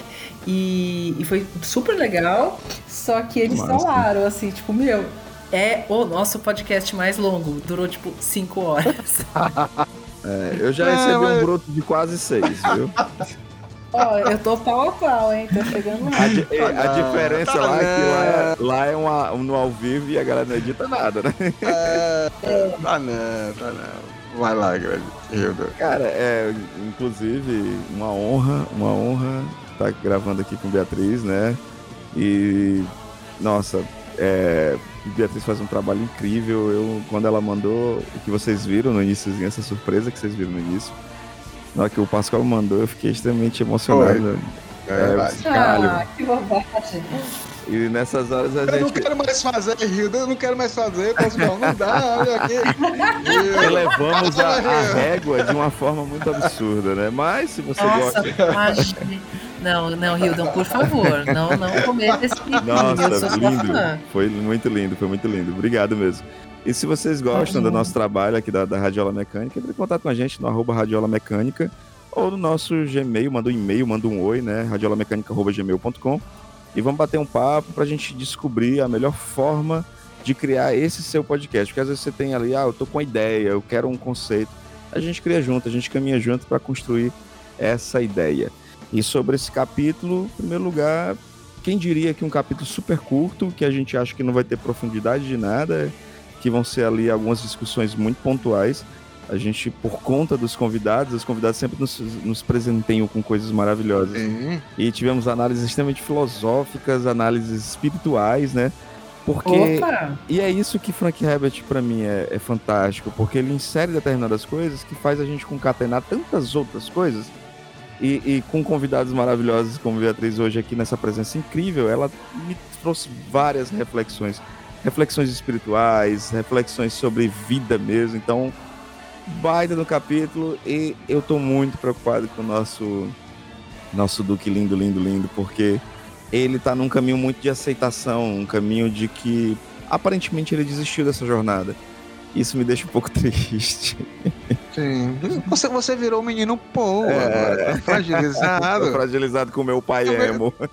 É, exatamente. Mas olha só, vamos ouvir, claro, a nossa convidada. Por favor, Beatriz, faça o seu gonjabá, fale um pouco de você. Cara, eu amei. O E, Gon e faça Jabá. também, cara. Eu amei a criação dela. A gente vamos nunca pensou é, nisso. Não, cara, nunca pensou. Vai ser. Parabéns, Beatriz. Muito cedo, né? Obrigada, obrigada, Beatriz, gente. parabéns obrigada pelo Fique à vontade. Seu gonjabá e suas considerações finais. Olha, gente, então imortalizando aí agora, né, o, o Gonjabá, que vai entrar pros anais desse podcast, com todo respeito, é claro. Mas, brincadeiras à parte, eu sou a rainha dos trocadilhos mesmo, né? Inclusive, já me meti em muitas eh, arapucas. Já fui. Então você tem, você tem uma, praticamente uma alma cearense. Olha, nossa. aqui não se pode falar pra mim é nada. Deus. É Deus. É- gente, com certeza, é, é por aí. Mas já fui cancelada, viu? Por causa das minhas piadinhas. Absolutamente esse nível quinta série pra ser nossa, fica para um próximo podcast. Por isso que eu, que eu escolhi a frase do, é, do, do Tuffer, enfim, mas né, sobre a frase clássica sobre né, de Sim, despertar a sim. inveja dos outros tal, porque olha, vai ficar para um próximo podcast. Depois que eu tava no auge, né, o Ragnarok já tinha saído, eu tava dando entrevista importante no Flow, fiz evento importante da Sony, aquela coisa assim, todo mundo, né, nossa, a Bia tá no auge, que legal, que bacana, não sei o quê. Aconteceu comigo o que aconteceu com o nosso Duque Leto. Eu fui, porque acho que ele foi cancelado, né, de certa forma, pelo imperador, né? Ele quis dar uma Também. cancelada. Também, Li- Literalmente, também. eu, eu fui no sentido. Inveja, É, é, fica para o inveja. próximo podcast, mas eu vou contar do dia que eu fui cancelada e o pretexto. Eles já queriam me cancelar naquele estúdio, mas o pretexto foi uma piadinha dessas super ingênuas que eu faço. Vê se pode um negócio desse. Oh, é, pe- Não, Oh, pode. mas você pode. sabe que agora, né? Olha que recomendações finais, e agora que eu, eu, eu ia contar uma coisa que eu achei que ia ser a principal, ficou pro final. É, resumindo, gente, o, o meu amor por essa obra, Duna, ele também aconteceu, né, num momento que eu acho que é o que, é o que acontece com qualquer obra marcante na nossa vida. Quando a gente realmente se espelha naquela obra, quando aquela obra está refletindo uma coisa que você está vivendo na vida real. Não é só palavras bonitas, não é só. é, né? Pode reparar, as obras que a gente mais gosta é porque de alguma forma estão refletindo exatamente o que está acontecendo na vida real. E eu fui vítima de um, como é que eu posso dizer, que a gente sempre fala no livro, gente, como é que é? Atentado. Eu fui vítima de um atentado. E por isso que eu falei de política antes da gente começar o nosso papo, quis assim amenizar todos os Sim. ânimos, porque é, e foi muito engraçado que a pitadas de melange do Pascoal foi sobre racismo, porque fizeram um- uma situação, criaram uma situação num determinado estúdio que é cheio de gente, assim, de uma panela da dublagem super esquisita, que não gosta de ninguém, eles são super complicadinhos, se você não faz parte do grupo deles, deles, né, tal. E eu tava crescendo muito dentro desse estúdio e eu percebia, né, enfim, era um estúdio que eu gostava, tava tudo bem, tava tudo legal. E numa determinada situação eu fiz uma piadinha sem falar de raça, sem falar de nada, nada, nada, nada. Eu tava dublando uma cena, eu tava dublando uma cena Sim. e eu falei, cara, olha o tamanho do cabelo dessa menina, kkk, que engraçado. A menina era branca, tá? Da- E o que que aconteceu? Sim. Beatriz Vila é racista, vamos cancelá-la. Ficou um liga-liga de desse estúdio para outros estúdios para me cancelar. É, por isso que, Meu gente, Deus. olha, eu quero ser super verdadeira, por isso que eu falei assim de política e tal. Ambos os lados é, tem gente assustadoramente maldosa e até coisas boas, como a luta contra o racismo, também se exacerbada, se de forma cega, se de forma é, maldosa, também pode ser fruto. Porque sabe o que é curioso? Eu faço parte de, de movimento negro. Eu faço parte de movimento negro. Eu criei um grupo na época da minha faculdade, era o grupo Dandaras, que era outra época, não é como hoje que está tudo muito acirrado, muito as pessoas se dividindo, se polarizando. Naquela época era um grupo contra racismo. Era eu que sou branca, uma outra menina que era ruiva, duas meninas negras, um outro menino que não tinha nada a ver, mas estava junto. A gente prezava a união. E hoje em dia a gente vê uma desunião. Eu odeio o outro e, e- e tudo mais. É isso que está acontecendo. Então, gente, não quero entrar em política, não é nada disso. Mas eu, é, é da mesma forma que o outro rapaz falou que estava passando por uma situação de saúde, foi super emocionante. Eu guardei para vocês esse segredinho que eu não contei para ninguém, não contei em internet, ninguém sabe Show. disso. E foi na época Show. que eu tava vivendo isso, que foi no carnaval desse ano, que também já é uma situação que já tá superada, depois eu conto o fim dessa história, mas assim, é, eu fui muito mais acolhida por amigos, eu descobri os meus verdadeiros amigos.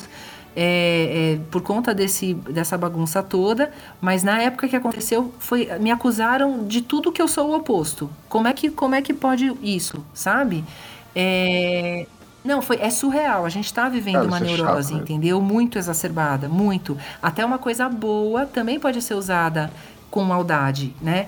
E, e quando eu lia essa passagem do Duque, ai gente, eu não quero chorar, mas assim, foi no carnaval desse ano que foi realmente o único tempo que eu tive para ler, não só ficar no audiolivro, não só ficar nos podcasts, mas ter a minha relação com a obra Duna. Se eu mostrar para vocês, tá tudo grifado assim, os primeiros capítulos grifado, grifado, não tem nenhuma frase que não esteja grifada, porque era como se eu fosse o Duque ameaçando alguém simplesmente por eu estar fazendo bem o que eu estava fazendo e no momento de auge, no momento, sabe? E veio alguém e puxou o tapete, criou uma situação absurda, sabe? Era como se tivessem é, é, alterado lá as máquinas, né, de, de coletar melange.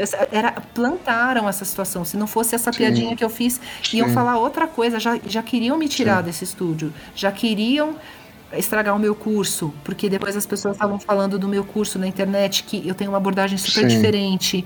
É, gente, eu adotei um aluno na minha casa, é nesse grau, assim, eu realmente quero colocar os meus alunos no mercado, que é tudo que essa galera não quer. Sim. Entendeu? Eles não querem aluno novo, eles não querem gente nova, eles não querem uma pessoa é, desconstruindo a dublagem, eles querem.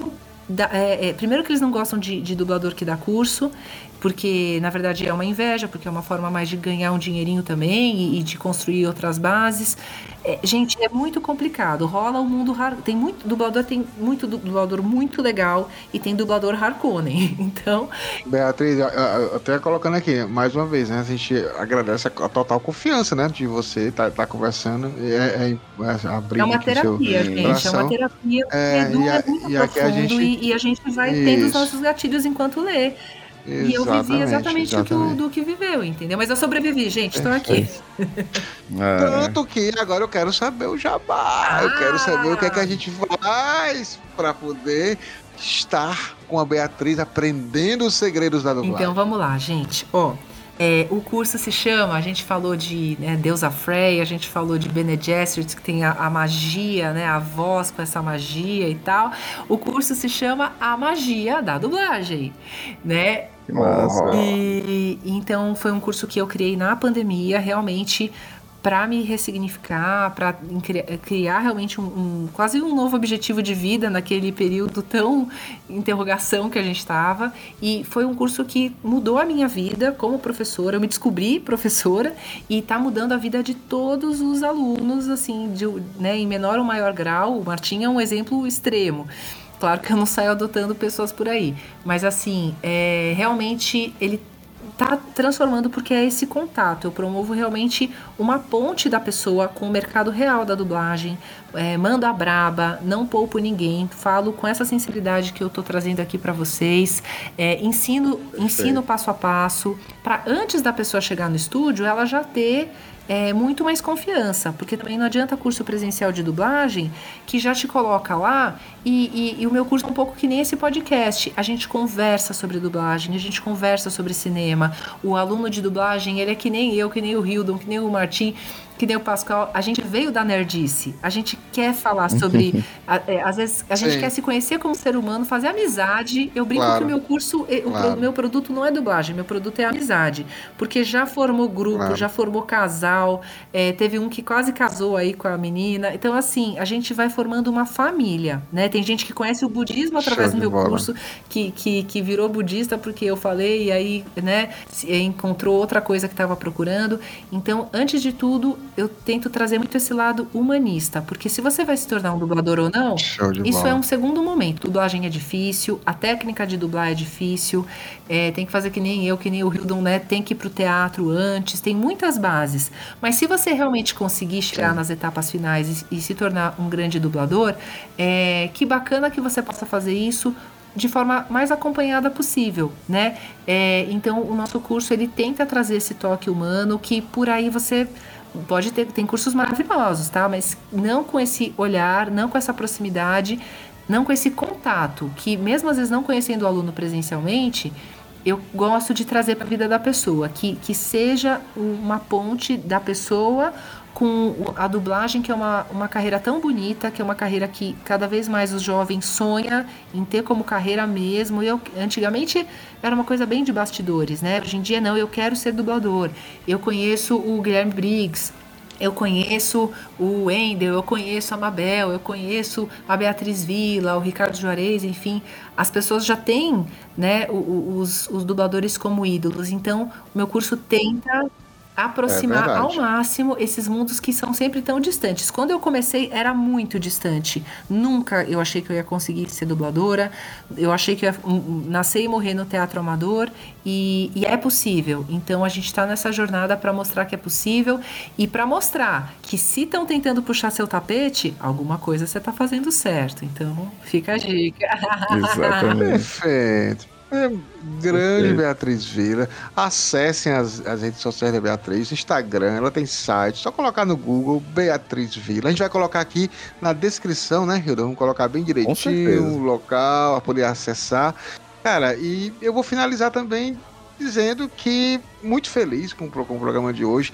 Duna sempre reserva grandes surpresas. Três páginas e a gente conversou sobre budismo, sobre melancolia, fomos para bandas, falamos de tudo um pouco. E isso aqui faz o DunaCast ser esse programa que as pessoas curtem muito, porque a gente realmente aprende a cada episódio com os nossos convidados, grande Rildo. Então, muito obrigado por você estar ouvindo a gente até agora. Sigam as redes sociais do DunaCast, o Twitter, o Instagram, o- as redes sociais do Duna Hacks Brasil também, Twitter, Instagram. Temos também Discord, grupos de Facebook, grupos de WhatsApp, grupos de Telegram. Então não falta site, não falta set para você entrar e falar sobre esse universo incrível. Muito obrigado por nos acompanhar até agora. Um grande abraço e até mais. Até a próxima, galera. Valeu. Até mais, pessoal.